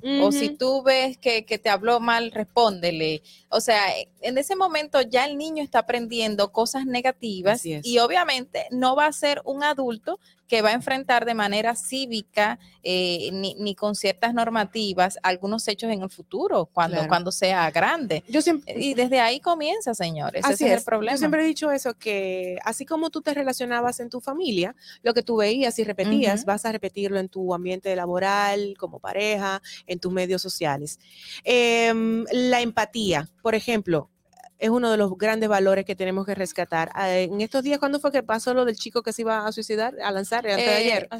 Días. el martes. Exacto, el martes. El martes, pasó Sí. el martes. y mucha gente lamentablemente se vio afectada por el tránsito en el área, que estuvo bastante congestionado. Y uno de ellos, nuestro compañero Alex, y así como Alex, mucha gente se quejó, conchale, pero ese muchacho poniendo a uno de mojiganga, tú sabes. Y en el momento uno, eso es lo que puede comentar, pero faltó un poquito de empatía. Y ponerse en los pies de ese muchacho. ujú. ¿Qué lo llevó? ¿Verdad o mentira? ¿Qué lo llevó a ese punto? No, el- el- y, y- y yo voy un poco más allá. Esto pudo ser en el tema del tránsito, pero es, por ejemplo, la persona que están en la comunidad con él o, los que están cerca de él. La- el tema de la empatía es saber, em, es ponerse, como nosotros decimos, ponerse en los zapatos del otro. Y eso falta, ha- hace falta muchísimo. Sí. Y, y da pena, sobre todo ahora, es- estos aparatitos y las nuevas tecnologías nos hacen menos empáticos Sí. en muchas ocasiones. La gente por las redes sociales tiende, uno dice, pero esta persona que está escribiendo por Twitter o por Instagram es la misma persona a la que yo pudiera conocer. O sea, es como, no sé, la Una gente... incoherencia en, en su manejo. Y no solo Sí. incoherencia, es como lo venenoso y lo dañino que es la gente. O sea, es como te lanza. Yo recuerdo cuando el torito, eh, el tema, yo no estoy diciendo que esté o no en el caso ajá. Falcón, pero por ejemplo, yo, yo, ese reflejo de cuando él hablaba decía, pero ¿y qué fue lo que yo le hice a la gente que me odian tanto? Uh, Es como, como, como eso, la gente bombardea y no, y no es empático con el ser humano de lo que puede Sí. estar pasando en ese Que momento. justamente con ese joven que se iba, o que dijo que se iba a tirar. Un señor. eh, sí, un- bueno, sí, un hombre adulto. Él, la gente anda muy rápido y la gente anda en sus cosas personales. Claro. O sea, Ujú. ya a nadie le importa que tú tengas un problema. No, mis problemas son los primeros y los míos son los peores. Sí, porque estamos en el tiempo del fast food y de la individualidad. Es- Y el amor propio, que El muchas veces se desvía de lo Sí. que es, debe ser y es el amor Que propio. el amor va más narcisista que, sí, que, que amor. sí. Correcto. Entonces la gente anda muy rápido y la gente que si tú me obstaculizas, yo te quito. Te quito de cualquier manera, pero te quito. ¿Dónde está esa solidaridad No de la cual, exacto, no nada más se queda en palabras, esa empatía, ese Así respeto, eh, la responsabilidad de esa otra vida, responsabilidad eh, con, con todo lo que nos concierne en las labores, los compromisos, esa otra vida cuando estamos manejando, otra vez el tema del tránsito, porque como es lo más cotidiano que tenemos, Ujú. ese respeto que debemos de, de saber proyectar y el respeto a Sí. nosotros mismos, sin caer en lo narcisista. No, y en el Exacto. momento en que tú me guayaste un poquito el carro, me rozaste, lo que sea, ya, yo salí con un arma de fuego. Y ahí entra el punto de que to- no todo el mundo sí. sabe manipular y, y es. tiene inteligencia emocional. Y eso entra dentro de la educación. El Ujú. desarrollo de la inteligencia emocional entra en la educación en la casa, los valores, la moral y todo lo que te enseñan. No, y, es, y eso Por que ahí dice. Carla es tan esencial. En el tránsito uno, uno, uno ve todo, Sí. o sea, la sociedad se refleja ahí, pero ese, está en eso, es de cómo por un, un simple roce, o sea, a, a veces no es ni nada, ni siquiera se le raya el vehículo ni uno a otro, qué sé yo, al- algo pasó. Y, y la persona reacciona de una forma tal que tú Sí, dices, pero Dios mío, es un ser humano el que, claro. está, el que está frente a mí, porque la gente a veces no asume que pudiste, fue un accidente, o sea, hay, hay algunos casos que demasiada imprudencia, pero hay, hay momentos que, que simplemente dice, Dios mío, fue un accidente, nadie Claro, quiere tener un Claro, accidente. no, y hasta una parejita que esté recostada de un bonete de un carro, cuando está parado el carro, obviamente. Eh, ya el dueño del carro llega y se molesta porque se lo van a ensuciar o a rayar, es como absurdo, es algo material. Tenemos una llamadita en línea, vamos a ver quién será. Buenos días. Buenos días. Hola, hola. Hola, hola, caracola. No, no se oye. No, no se escucha. Y está rodando el conteo acá, pero ahí está la persona, pero no se oye. Anda. Fernando, Mira, la tumbo. Justamente con el tema del tránsito, el otro día eh, iba dentro de un vehículo y viví el hecho del irrespeto del conductor del vehículo que yo iba Ajá. por otra persona que estaba conduciendo otro vehículo, que era un Wow. Que Ay, el señor iba muy despacio, que se iba en el carril de muy rápido y la manera en que eh, esta persona en el que yo iba quiso atestar al señor para amedrentarlo. O sea, no hay respeto al adulto mayor, que por ahí entra el tema de la educación, Totalmente. la moral, la cívica que se le enseña a los niños. O sea, esa, yo no sé si ese joven, que ahora es un joven de treinta y pico de años, Respetó a sus padres. Exacto. No, no, creo. y, y- y mira que amó mucho a su abuela porque los conozco, que fue un envejeciente, pero es el colmo que no respete a otro envejeciente. Y, y también el, el- el punto de que hemos eh, perdido tanto que a veces el que va en su carril o, o va bien, eh, el otro el de malo. atrás, te- no, te impulsa de que, mira este, haciendo monería en la calle, que no sé qué, y tú dices, pero eso es lo correcto. O que cuando el semáforo está en amarillo, que tú te pares, el que está atrás te quiere matar porque dice. No "Vale, aprovechaste ¿por qué no tiempo". aprovechaste y no te Sí, fuiste? está Cuando mal. debe ser lo contrario. Así es, así es. Señores, varias llamadas pendientes aquí. Vamos a ver. Buenos días, ¿quién nos habla? Hola. Buenos días, Hola, Josefino. ¿Cómo estás? Cuéntanos, corazón. ¿cómo está ese equipo de bellas damas? Bien, qué voz tan bella. Cuéntanos. Tú eres, tú eres muy cívico. ¿Tú te consideras cívico, Josefino? Definitivamente, incluso yo soy un, un- un poseedor de esa marca, yo soy de los que tiene Civic. José Está bueno, está bueno, está fino. Josefino está fino hoy. Eh, está tan fino como el chiste de rico que usted hizo hace unos minutos. Al inicio del Del programa arroz. del arroz Stuart. ¿Qué vas a comer? Arroz Stuart. Cuéntanos, Josefino, tu comentario para este tema de- Eh, del mire, civismo. El tema de, de la cívica, yo entiendo que ese libro deberían cambiarle el nombre y debería llamarse el Manual de la Vida y que todo el mundo de, que aprenda a leer debe tener uno. Y también hay que actualizarlo a los nuevos tiempos. Por ejemplo, esas personas que le mandan a uno unos audios y unos videos plebes deben de decirle a uno Claro. no lo abras delante de nadie antes de uno darle a play porque ya me ha pasado Bueno, a mí, a yo una vez lancé una amenaza por mis redes y dije que sea la última vez que a mí me manden una foto de algún miembro de alguien o algún chiste pesado pornográfico, porque los voy a delatar, porque yo estaba siendo como muy acosador. estas personas. De verdad, Sí. usted le mandaban un mira Y lo, iba a publicar y lo iba a hacer público, casado no se me importaba, porque, porque yo te he pedido cosas a ti que me mande. Y, eso es una falta de respeto. Totalmente. Sí. Ya pararon, gracias a Dios. Ya llevan como cinco Pero si años. usted lo Estoy pide, sobria. sí lo acepta. ¿Cómo fue? Pero si usted lo pide, sí lo acepta. Si usted lo pide la foto, usted sí la acepta. No, claro que no. Yo no pido ese tipo de cosas. ¿Para qué? With Lucky Land slots, you can get lucky just about anywhere. Dearly beloved, we are gathered here today to. Has anyone seen the bride and groom? Sorry, sorry, we're here. We were getting lucky in the limo and we lost track of time. No, Lucky Land Casino, with cash prizes that add up quicker than a guest registry. In that case, I pronounce you lucky. Play for free at LuckyLandSlots.com. Daily bonuses are waiting. No purchase necessary. Void where prohibited by law. 18 plus. Terms and conditions apply. See website for details. ¿Para qué? Ah, muy bien, entonces, continuando con el manual de la vida, así lo voy a poner. Eh, también la gente tiene que eh, avisar antes de llamar, ya sea por audio o por videollamada, que También. es peor aún. Hay gente que le marca por video sin saber si uno está sentado en el número dos No lo coja, pareja. Josefino, si hacen eso, no lo coja. Claro. Mira, Pero pero por Dios, pero también la gente tiene que tener un poco más de respeto. sí, y el hecho de hacer llamadas de, video, de video, yo creo que es una falta de respeto también, porque ahora, ahora es que uno no está ni en ni laborando ni nada, como que ya tú estás en tu casa, patas para arriba, eh, puedes estar bañándote, cambiándote, o simplemente estás, no quieres coger llamada. Gracias, Josefino. Tú Sí, sabes que otra cosa. A ver. Sí, otra cosa también que por eso le digo hay que actualizarlo. El hecho de que uno esté en línea no necesariamente uno tiene el teléfono en la mano o está disponible para contestar. Así es. Uno le va a responder cuando uno pueda. Cuando uno le manda un email, uno responde cuando uno pueda. Claro. Por eso yo quiero volver al método de cartas escritas a manos mejor. Ay, no, vamos a volver a llamarnos, a hablar directamente también, por favor. Gracias, Josefino. Tú mencionabas el libro que había que que actualizar. Me imagino que te refieres a los libros de cívica y moral que estaban en los, en los colegios. Yo, por ejemplo, tengo uno ahora mismo aquí en manos. No sé si me viste ojearlo, Josefino. Me imagino que sí. Pero que esto me lo compartió nuestra productora Madeline, lo trajo y es de su niña cuando tenía algunos añitos menos, porque ya esta es una versión bastante viejita y tenemos algunas otras versiones. Yo, que- yo, no, yo sé que usted no quería que yo lo presentara, pero bueno. Aquí hay muchas cosas interesantes que se pueden rescatar, sobre todo la cortesía, el respeto del cruce en los semáforos. Mira que ahí precisamente en eso.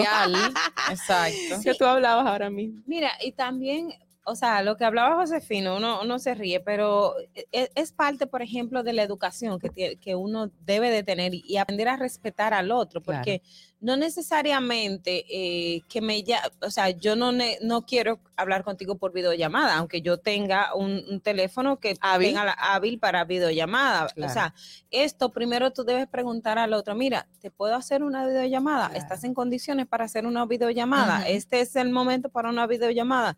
¿Para qué una videollamada? No, quiero hablar por videollamada, porque también así, o sea, hablar por hablar por videollamada no, no es algo. Claro. Pero también el tema de educar a las personas de aprender es que, por ejemplo, es que si, si yo estoy en línea, no necesariamente, como decía Josefino, yo estoy disponible.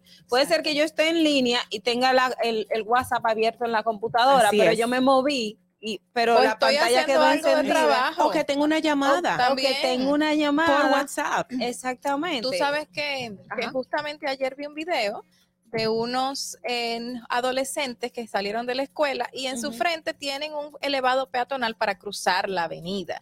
Pues una señora los grabó porque todos estaban abajo, iban a cruzar la calle por debajo del peatonal, o sea, pudiendo subir los escalones. Y la señora comenzó a grabarlo. Se lo voy a decir a sus padres, aquí lo matan, Ay, ustedes Dios. van a saber que aquí lo atropellaron porque pueden usar el elevado. O sea, el punto de que les creen las condiciones a la gente para usar un elevado y evitar accidentes de tránsito, Usar el peatonal también, por ejemplo, las rayas que están en la calle y no cruzar delante del detrás del primer carro. Esas son cosas esenciales que se le deben enseñar a los niños también. Claro, y claro. entran dentro de la cívica y el comportamiento adecuado para vivir en una sociedad. Totalmente. Mira, vamos a invitar a los amigos oyentes a que nos llamen porque veo que están, están bastante encendidos con la línea telefónica.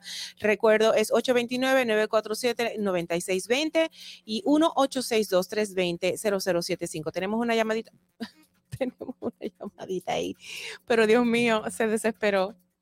Se cayó. Sí, ahí mismito se cayeron las. Teníamos ahí varias llamadas, dos llamaditas, pero bueno. El, hecho de que los niños aprendan también. Mi sobrinita, por ejemplo, ya sabe cuándo es rojo, cuándo es verde, cuándo es amarillo. Y ya sabe Mm. que en el rojo, en el amarillo tú te detienes a pasito y en el verde, en el rojo ya te detienes. Fuera completo. del aire, tú ahora mismo nos comentabas como tú le, le insistías en que se lavara las manos luego de venir del baño y que ella se las deja mojaditas. Sí. Y eso ya es creando conciencia. Claro. Y ella viene y ya lo hizo, o sea, ya.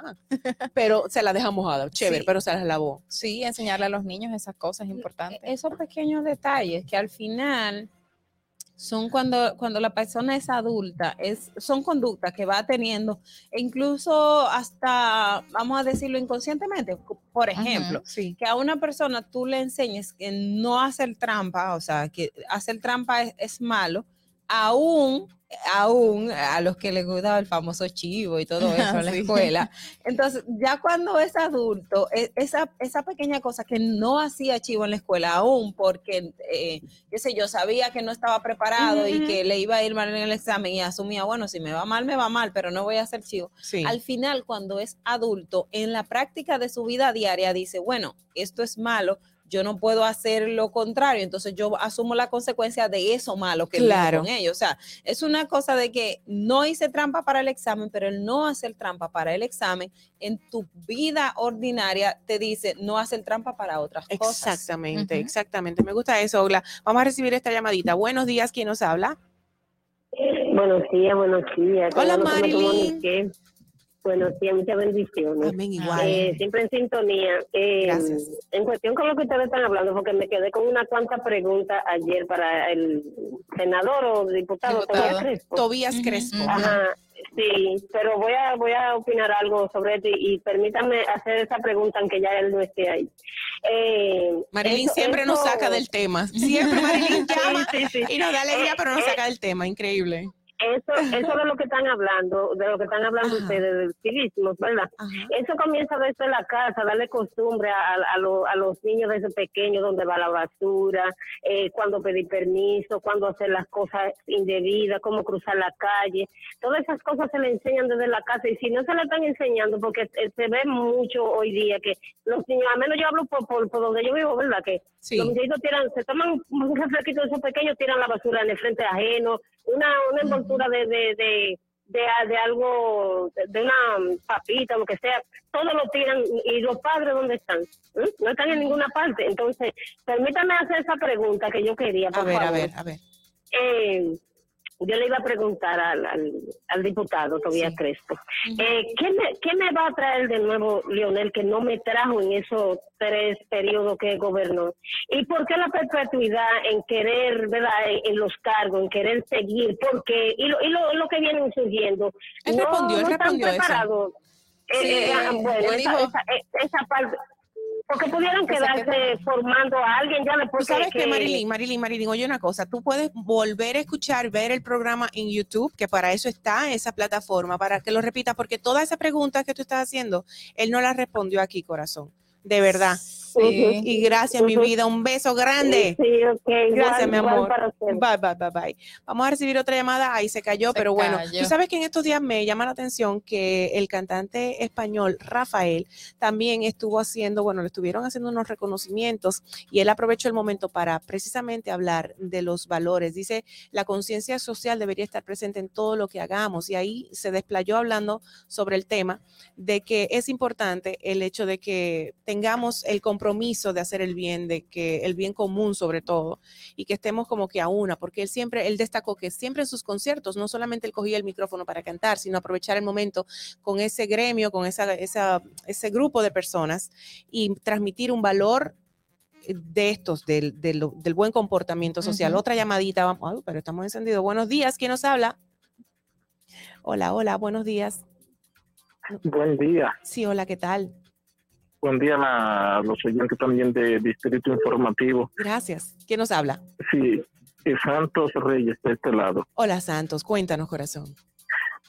Sí, yo creo que el Ministerio de Educación debe implantar otra vez en las escuelas lo que es educación cívica, porque eso también influyes en los estudiantes y la generación que viene creciendo eh, para que no se pierdan muchos de los valores que ya se han perdido. Ante un valor era, eh, por ejemplo, saludar o respetar a los mayores. Eso con eso no se come acuerdo. bueno, el hincarse no es una cosa que hay que hacerla, pero eso de, bendición papá, bendición Pero señores, uno entra a un ascensor, uno entra a una a una sala y uno dice buenos días y se te quedan callados. La gente como, yo buenos días. Yo soy, yo soy tan mal educada en eso porque yo le insisto.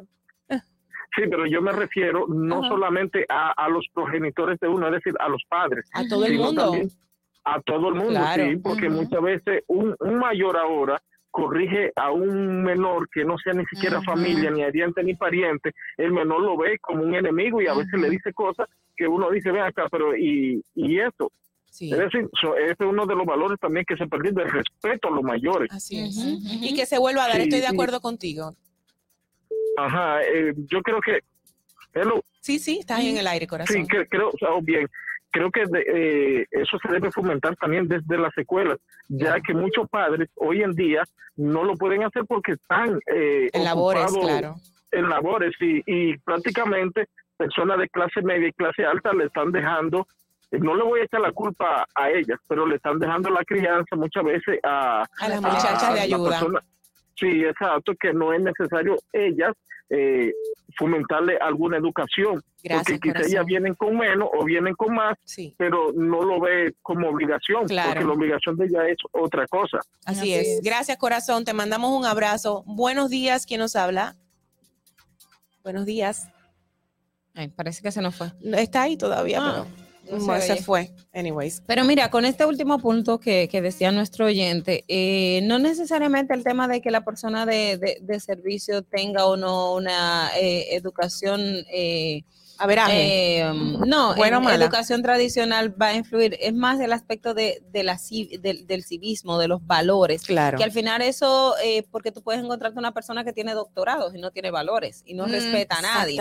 Entonces eso no tiene que ver con, el nivel de educación académico, académico en, ese sentido, sino en, el tema de valores. Exacto. Me gusta, es verdad. Buenos días, ¿quién nos habla? Hola. Hola, buenos días. Hola, buenos, días. ¿Quién nos habla? Diomaris García. Diomaris, ¿qué tal? Buenos días, corazón. Cuéntanos. Buen día, ese gran equipo que llegó para quedarse, como siempre le digo. Gracias. gracias. bueno, bueno, eh, eh, yo tengo entendido que los valores empiezan por la casa, como dicen que la educación empieza por la casa, porque ¿qué espero yo si yo le digo una palabra mal dicha a mi, a mi hijo? ¿Qué espero yo que, que le diga a usted? No le puede decir una bien dicha. Entonces, eh, a veces la gente habla, no, que la muchacha del servicio, la muchacha del servicio debemos darle gracias a Dios que es quien nos ayuda a educar a nuestros hijos, porque a veces uno le dice, eh, vamos a poner un ejemplo, yo como del servicio le corrijo algo que está mal a un niño que yo cuide y su papá diga, no, no le hable mal o no le diga eso, entonces vas perdiendo valores.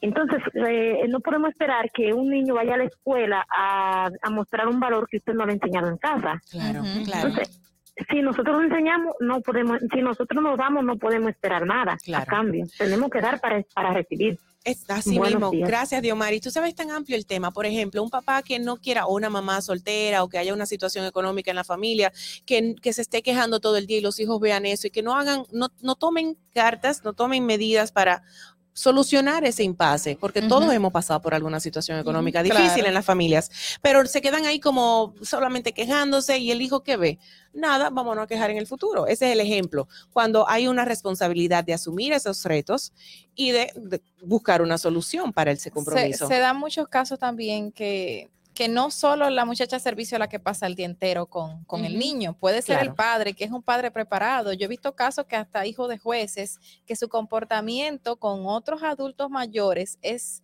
eh, eh, deja mucho que decir. O sea, gente preparada y lo ven y lo ven y ven cómo tratan a otra persona delante de ellos mismos, delante de los padres y no le corrigen. En mi caso, yo he tenido que corregir adolescentes que, que, que me molesta su, su, Su actitud. su actitud con otras personas. Yo le digo, mijo, pero ¿cuántos años tú tienes? 15. Pues te debiste haber aprendido hace rato lo que se respecto a Sí, y la gente dice, ah, no, mayores. que está en la edad del teenager, que, que Ujú. está No, no, rebelde. Y eso No. es súper fundamental. Y algo con lo que decía Carla también, eh, que es súper importante. Y vuelvo a poner los, e- los ejemplos. A mí me gusta ser un poco más, más, más Ajá, gráfica. gráfica. En el sentido de que si a tu hijo que tienes una empleada en la casa, una persona de servicio que lo cuida y le llama y ella llama a tu hijo la atención y cuando tu hijo te lo dice, tú lo que le dices, no le hagas caso a ella, eso es una simple empleada, una trabajadora, tú no tienes que ujú. respetarla a ella. O sea, eh, ¿quién es ella? No sé qué. Pues tu hijo va a aprender que en el futuro él no tiene que respetar a una persona que él considere que es de menor eh, categoría o rango que él. claro. No le va a dar el valor a la persona. Para él, él, él va a generar un desprecio hacia los demás. O sea, Tú así las sabes- actitudes eh, eh, que va a tomar son distintas. Tú sabes que ahí entra el hecho de que muchos padres quieren llenar su ausencia con cosas materiales y permitir a los hijos a que hagan lo que quieran. Así es. Entonces el hecho de que el niño crea, "Ah, yo recibo, yo recibo, yo soy rico, la palabra de muchos niños, yo soy rico, yo soy rico, pero no saben el sacrificio de los papás, pero los papás no les explican, mira, tú tienes estas cosas porque yo trabajo, pero otros niños no lo tienen, tú tienes que compartir, tienes que respetar, sabes que otras personas no tienen tanto como tú, pero es por el esfuerzo que yo hago. O sea, simplemente el enseñar a los niños a cómo tratar a los demás, creamos hasta una simple, claro, hasta una simple sonrisa hace el cambio con el manejo entre las personas para poder fluir en la vida y en la sociedad. Tú mencionabas, mencionábamos el caso de tu sobrinita que se lava las manos. Ese- esa niña, si viene otra pandemia, va a saber cómo actuar. Ay, sí. De verdad, y eso es lo que se ha visto Sí. reflejado en la sociedad dominicana. Le ha dado trabajo vacunarse y asumir los protocolos sanitarios porque en sus casas no les enseñaron el simple hecho de lavarse la mano cuando vinieran del colegio cuando niños. En fin, los valores cívicos tenemos que rescatarlos, implementarlos en los colegios, en las casas, donde sea necesario, porque es el conjunto de normas conductivas que van a mejorar el manejo de nuestra sociedad y el desarrollo de la misma. Gracias a los que nos llamaron, gracias a los que han comentado en las redes, nosotros hacemos una pausa y retornamos de inmediato con más contenido. Para que llegues a tiempo y no te compliques con el clima, te traemos en el Distrito Informativo el tráfico y el tiempo. Y así se encuentra el tráfico y el tiempo a esta hora de la mañana en Santo Domingo.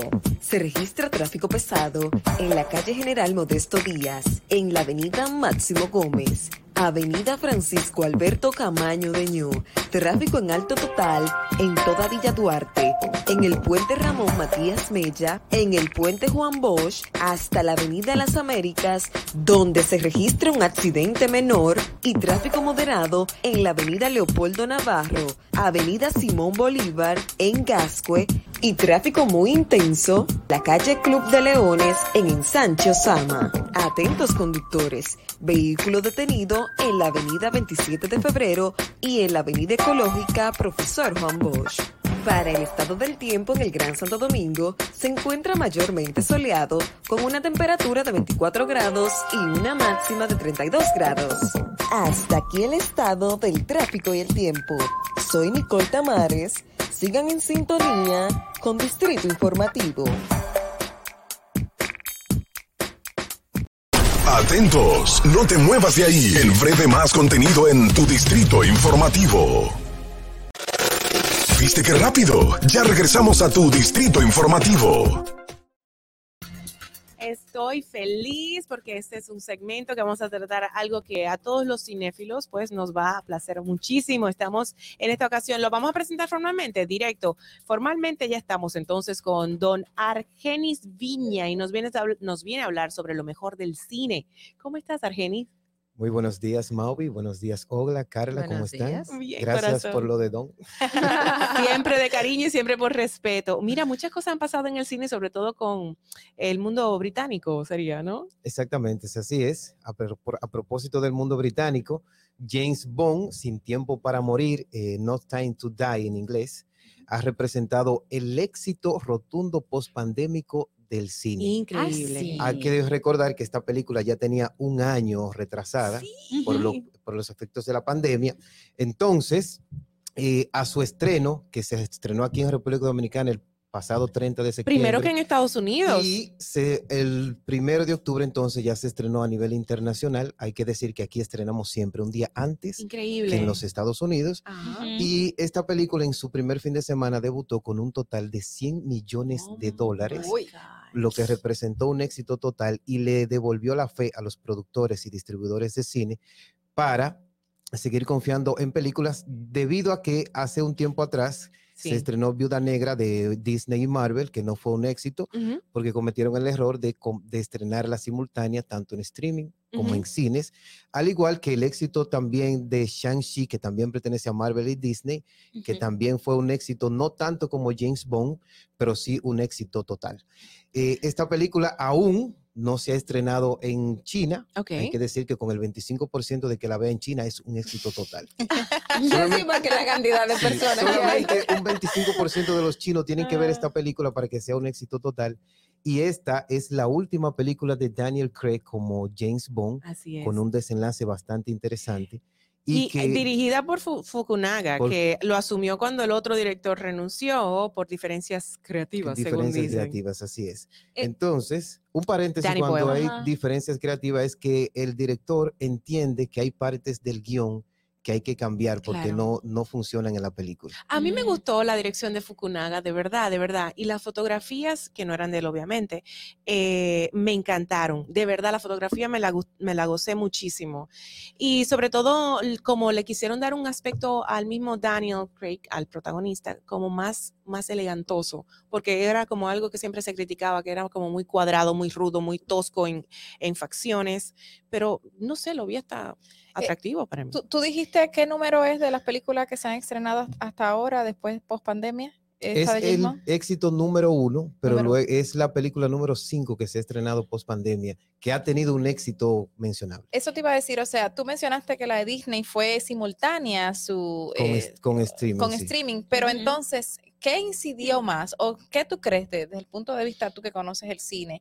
Eh, si esta se estrena a la par con streaming, ¿la, ¿hubiese tenido la misma eh, aceptación o porque es James Bond y James Bond todo el mundo lo sigue? O sea, Lo que sucede con el streaming es que le da la facilidad de que sean pirateadas de manera más fácil.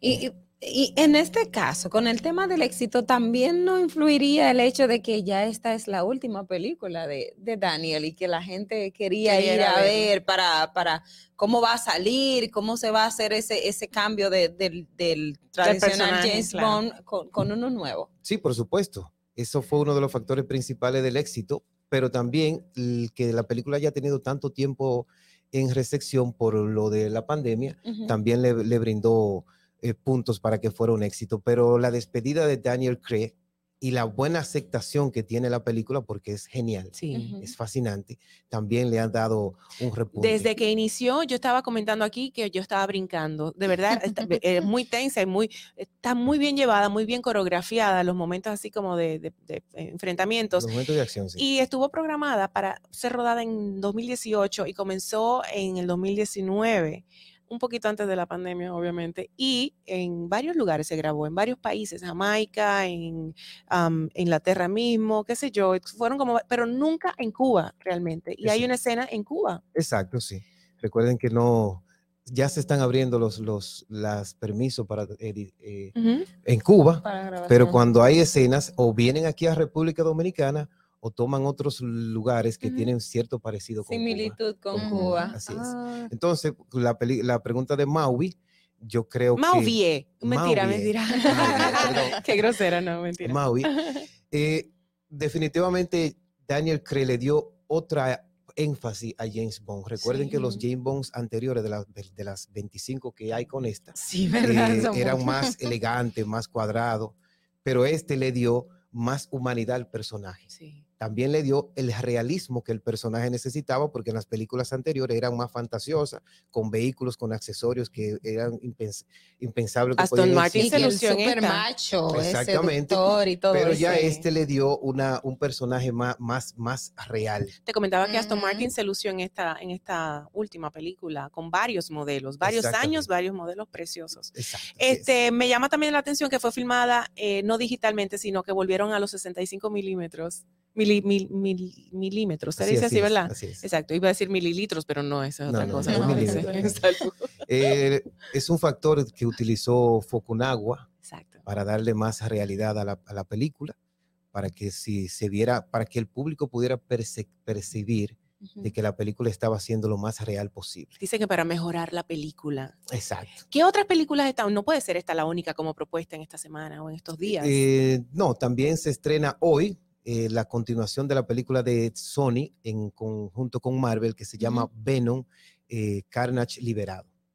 Eso suena como trabalengua. Sí, esta película es la continuación de Venom, protagonizada por, por Tom Hardy en el papel de Eddie Brooke, este periodista de investigación que es afectado por un simbionte extraterrestre. Y da la casualidad de que esta película es la segunda de un universo cinematográfico semejante al de Marvel, pero que Sony lo ha adoptado simplemente con los personajes del universo de Spider-Man.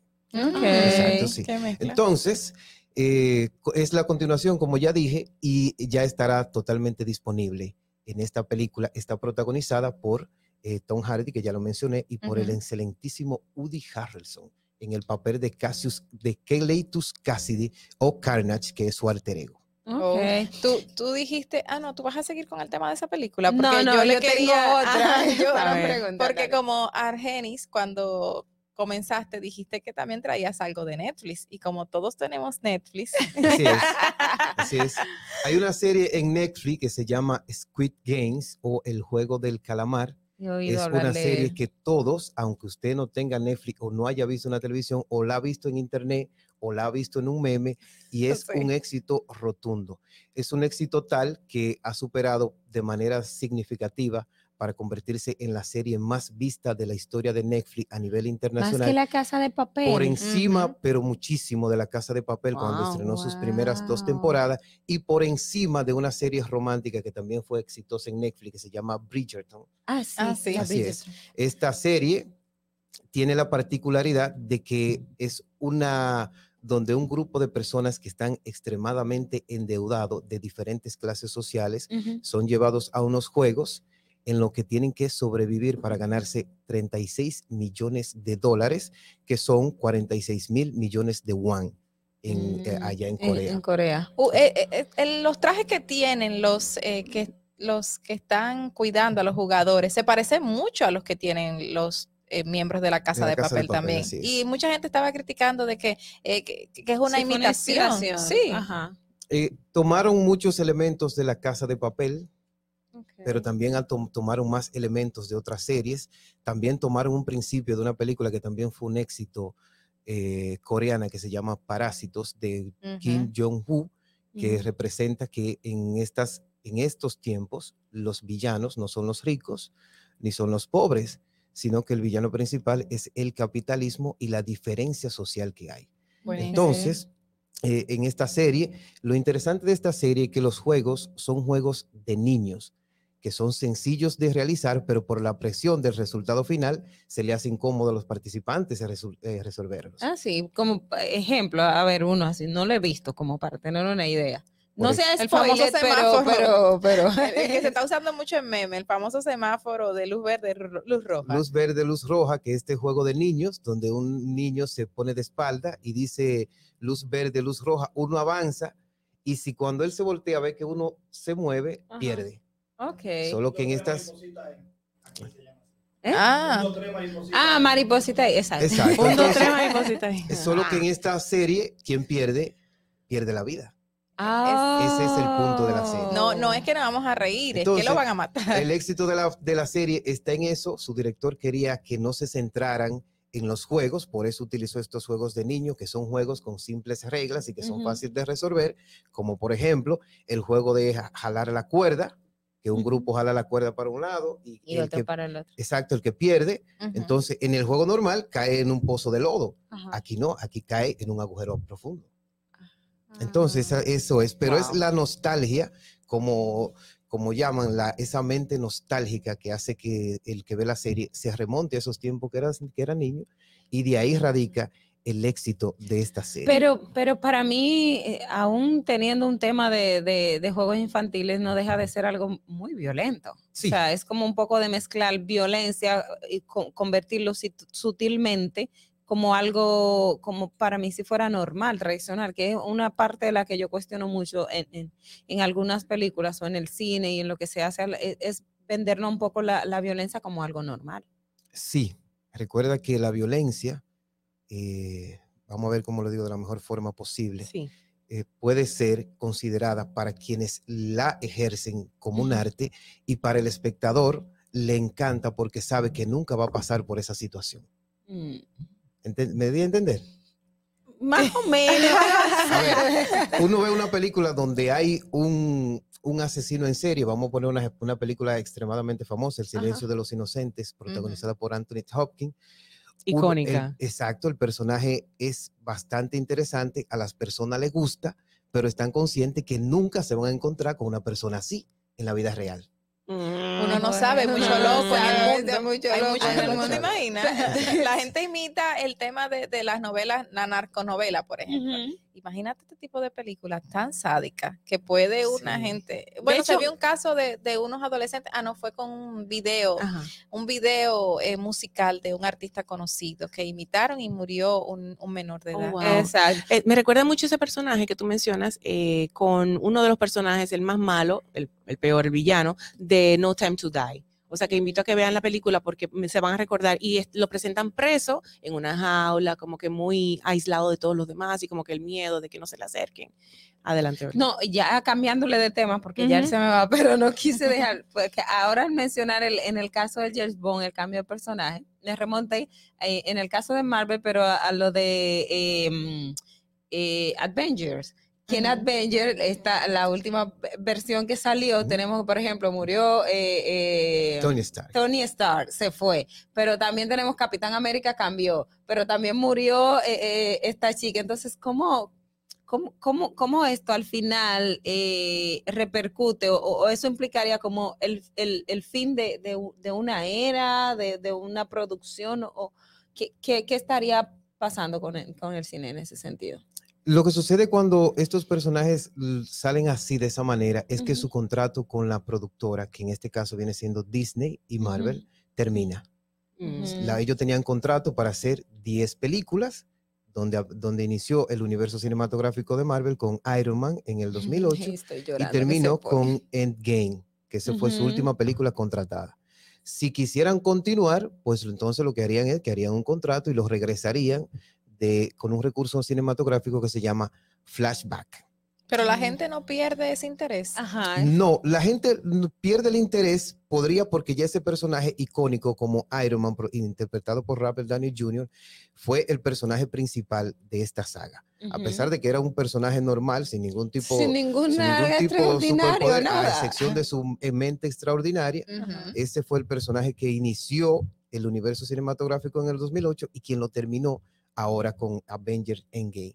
Lo que han hecho es que han diversificado las, las producciones, como por ejemplo con películas como Spider-Man, eh, No Way Home, que también viene bastante interesante con, con, con, el multiverso, incluyendo películas que ya han sido éxito anteriormente, como la saga de Sam Raimi, y personajes diversos como el personaje de Shang-Chi, y en las series de televisión, que es donde ellos actualmente tienen el mayor poderío de, de audiencia. Las propuestas dominicanas, no hay nada a la vista, sí hay mucho, porque acaba de pasar el festival de, Fine, Arts. El festival de Fine Arts pasó. Que toda la parrilla era dominicana. Exactamente, con toda la parrilla. La película Carta Blanca mejor, ganó la mejor película, según la, los. los eh, ah, esa fue. Sí, pero hay que recordar que estas. ¿Y quién protagonizaba esa, perdón?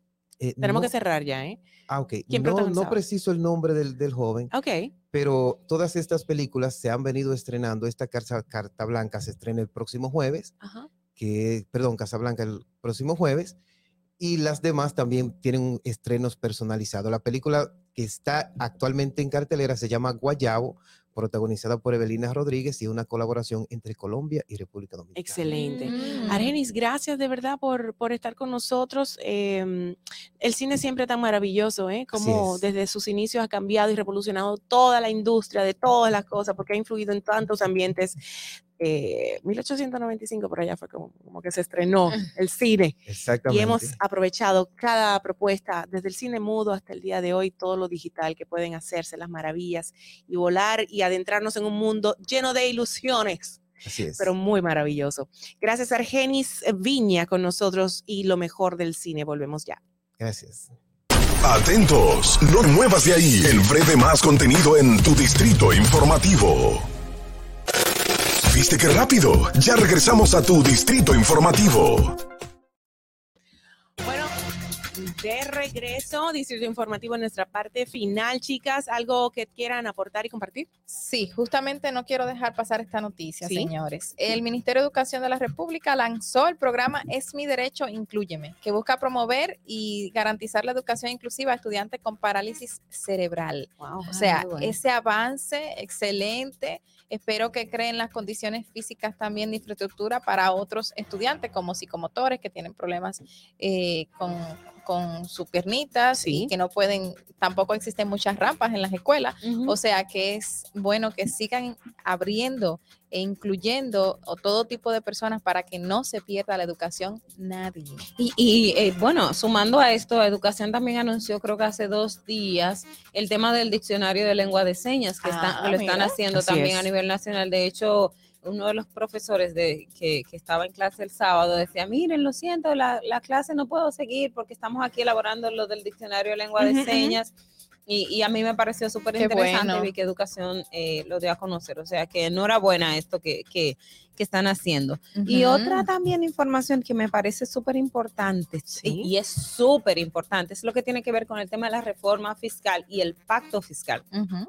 El presidente y el, eh, o la- el gobierno en sentido general está diciendo que quiere que haya el pacto fiscal antes de que se apruebe el presupuesto de 2022. Ok. Para mí eso es como muy utópico, pero también eh, me preocupa porque eh, el ritmo que llevaríamos, si vamos a... eh, es necesaria la reforma y el pacto fiscal, eso, eso es indiscutible, pero si eso no se lleva a un nivel de debate profundo, correcto, como debe de ser, yo creo que al final quienes vamos a, a seguir, vamos a perder somos la, la clase más, más desposeída, o sea, lo- los que menos tenemos somos los que vamos a pagar más impuestos, porque al final, ¿qué es lo que se va a imponer? El criterio de los que de, de- de los más poderosos. No, se- Entonces, según el presidente había dicho, las, eh, los impuestos no se van a establecer así a la deriva y que no, que eso no va a ser así, como la gente, porque la gente tiene miedo a la reforma fiscal y por que algo es. Claro que sí, es que por la tradición siempre Claro. ha sido poner más impuestos al, al de clase media. Entonces, el presidente dice, se van a fi- simplificar, que he visto algunas personas decir que es muy correcto, economistas, el tema, porque aquí el tema del impuesto es complicado. De hecho, mucha gente no paga impuestos por, por, por, por, por toda la, la, la cosa que hay que llenar y- lo complicado que es que tienes que buscarte un contable, etcétera, etcétera. Entonces, pero yo creo que es sumamente importante que esto de, de- del pacto fiscal eh, se defina porque República Dominicana lo necesita. O sea, Claro. eh, aquí tenemos exoneraciones hasta por quítame la paja, que a veces tú, tú entiendes, tú dices, esto es innecesario, pero al final nos Ujú. está haciendo daño y está dejando de percibir recursos, eh, pero también es delicado de hacer algo al vapor. Bueno, la, el presupuesto se mandó a estudio, o sea que supuestamente El tenemos el proyecto, tenemos un poquito de tiempo, pero ese poquito de tiempo no nos dará para hacer una Estamos reforma octubre, octubre, Para noviembre, nada, diciembre. No o va a haber tiempo. a menos que se No. trabaje como muy acelerado y, así ahí nos es que puedes hacer medio. daño. Exacto. Claro. Ahí es que está el problema. Bueno, chicas, gracias por compartir toda esa información como de costumbre tan interesante. Ya podemos finalizar, ¿verdad que sí, chicos? Ya estamos en Q. Ah. ¿Todavía? No, nos queda Ah, más mira qué bien. para Hoy seguir queremos dis- comparando. Hoy queremos entregar el programa a tiempo y dice Mire, que no. Pero no, no, tampoco no debatimos, ya, ya que tenemos un poquito Sí. más de tiempo, el, Ajá. el tema del toque de queda. Señores, que todo el mundo quería que se quitara el estado de emergencia y el toque de queda. Lo comentamos al principio, pero es verdad, eh, no le dimos mucho calorcito. Eh, la gente estaba, tú estabas, tú estabas comentando, Carla, que Sí, no. la gente estaba súper alegre Oh, con el tema. todo el mundo. claro. Ahora, a mí lo que me llama la atención es que son de las cosas que tú dices el gobierno. Si en un momento estamos diciendo tenemos que vacunar a los niños, tenemos que reforzar, estamos teniendo un repunte, pero y tú habías dicho que con el tema de educación de la reapertura de la clase íbamos a tener un repunte y necesitábamos el estado de excepción y el estado de emergencia. Ahora no, pero, estamos en plena, pandemia. Pero tú sabes que el toque de queda para nada, o sea, estaba ahí, eso era puro papel. o sea, que a fin de cuentas decir eh, que ya no va a existir, es como decir que... Porque la gente iba a su trabajo y cogía un, tumulto de gente para coger la guagua. no, y que yo he conocido gente que a lado de la mañana estaba en la calle y no encontraba un solo retén policial. No, porque Además, eso ya lo habían quitado. Y la policía pasando trabajo, sin comer, sin tomar Ellos fueron los primeros que celebraron, como dije al principio, fueron los primeros que celebraron ya está bueno. y el macuteo que se, que se armó desde principio de la pandemia porque te, te, pedían dinero hasta para dejarte ir. Y sí, hubo muchísimas denuncias con personas que tenían... Que fueron agredidos, que fueron violentados. evidencias. Lo que procede ahora es hacer un balance de todo lo que fue este estado de excepción y el toque de queda y todo. ¿Ustedes se acuerdan el tema del, cobro de las multas y todo este tipo de, de, situaciones que se dio también? o sea, ahí lo bueno sería luego entonces ponerse a hacer como un tipo de auditoría. Ojalá, ojalá se haga. los, mecanismos que utilizaron, los abusos de poder y tal. Me, recuerdo de un tema de un muchacho, de una parejita, que él o ella iba a viajar y en la autopista de la, la autopista de las Américas lo detuvieron cerca del peaje, uno, un, un policía, ajá, y lo maltrataron, lo, lo, agredieron bastante. Fue a principio de la pandemia, si mal no recuerdo. Ya tenemos que... Yo, yo, recuerdo que mi hermano, eh, su, su esposa, eh, eh, que no está en el país y varias veces que él tenía que ir para el aeropuerto, él me decía, segura que puedo ir y yo a veces intenté hasta, hasta o sea, preguntaba, decían, miren señores, se le puede dar un permiso especial porque hay policías que aún tú enseñando o retenes, enseñando que va al aeropuerto, no, no, no te lo aceptan. Pero, pero hasta el mismo carnet de prensa que el decreto decía que la prensa podría circular. el caso de Boca Chica, ¿tú recuerdas Hubo muchos problemas con ese tema. Bueno, señores, ya ahora sí podemos finalizar. Gracias otra vez a los que nos sintonizan, a ustedes, chicas, a todo el equipo de producción. Y los dejamos, como siempre, con una canción y una frase para reflexionar sobre ella. La canción es una muy conocida, bastante vieja, que le hemos sonado bastante, y compuesta por el gran español Serrat.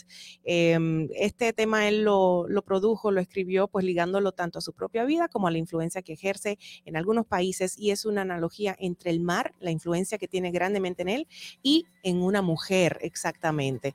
Y la frase que quiero compartir con ustedes en el día de hoy dice, no es lo mucho que tenemos, sino lo mucho que disfrutamos, lo que hace la felicidad. Así que aprecie lo que tiene y volvemos mañana a entregarle más de esa felicidad. Hasta entonces. Quizá porque mi niñez sigue jugando en tu playa. Y es las cañas duerme mi primer amor, llevo tu luz y tu amor por donde quiera que vaya.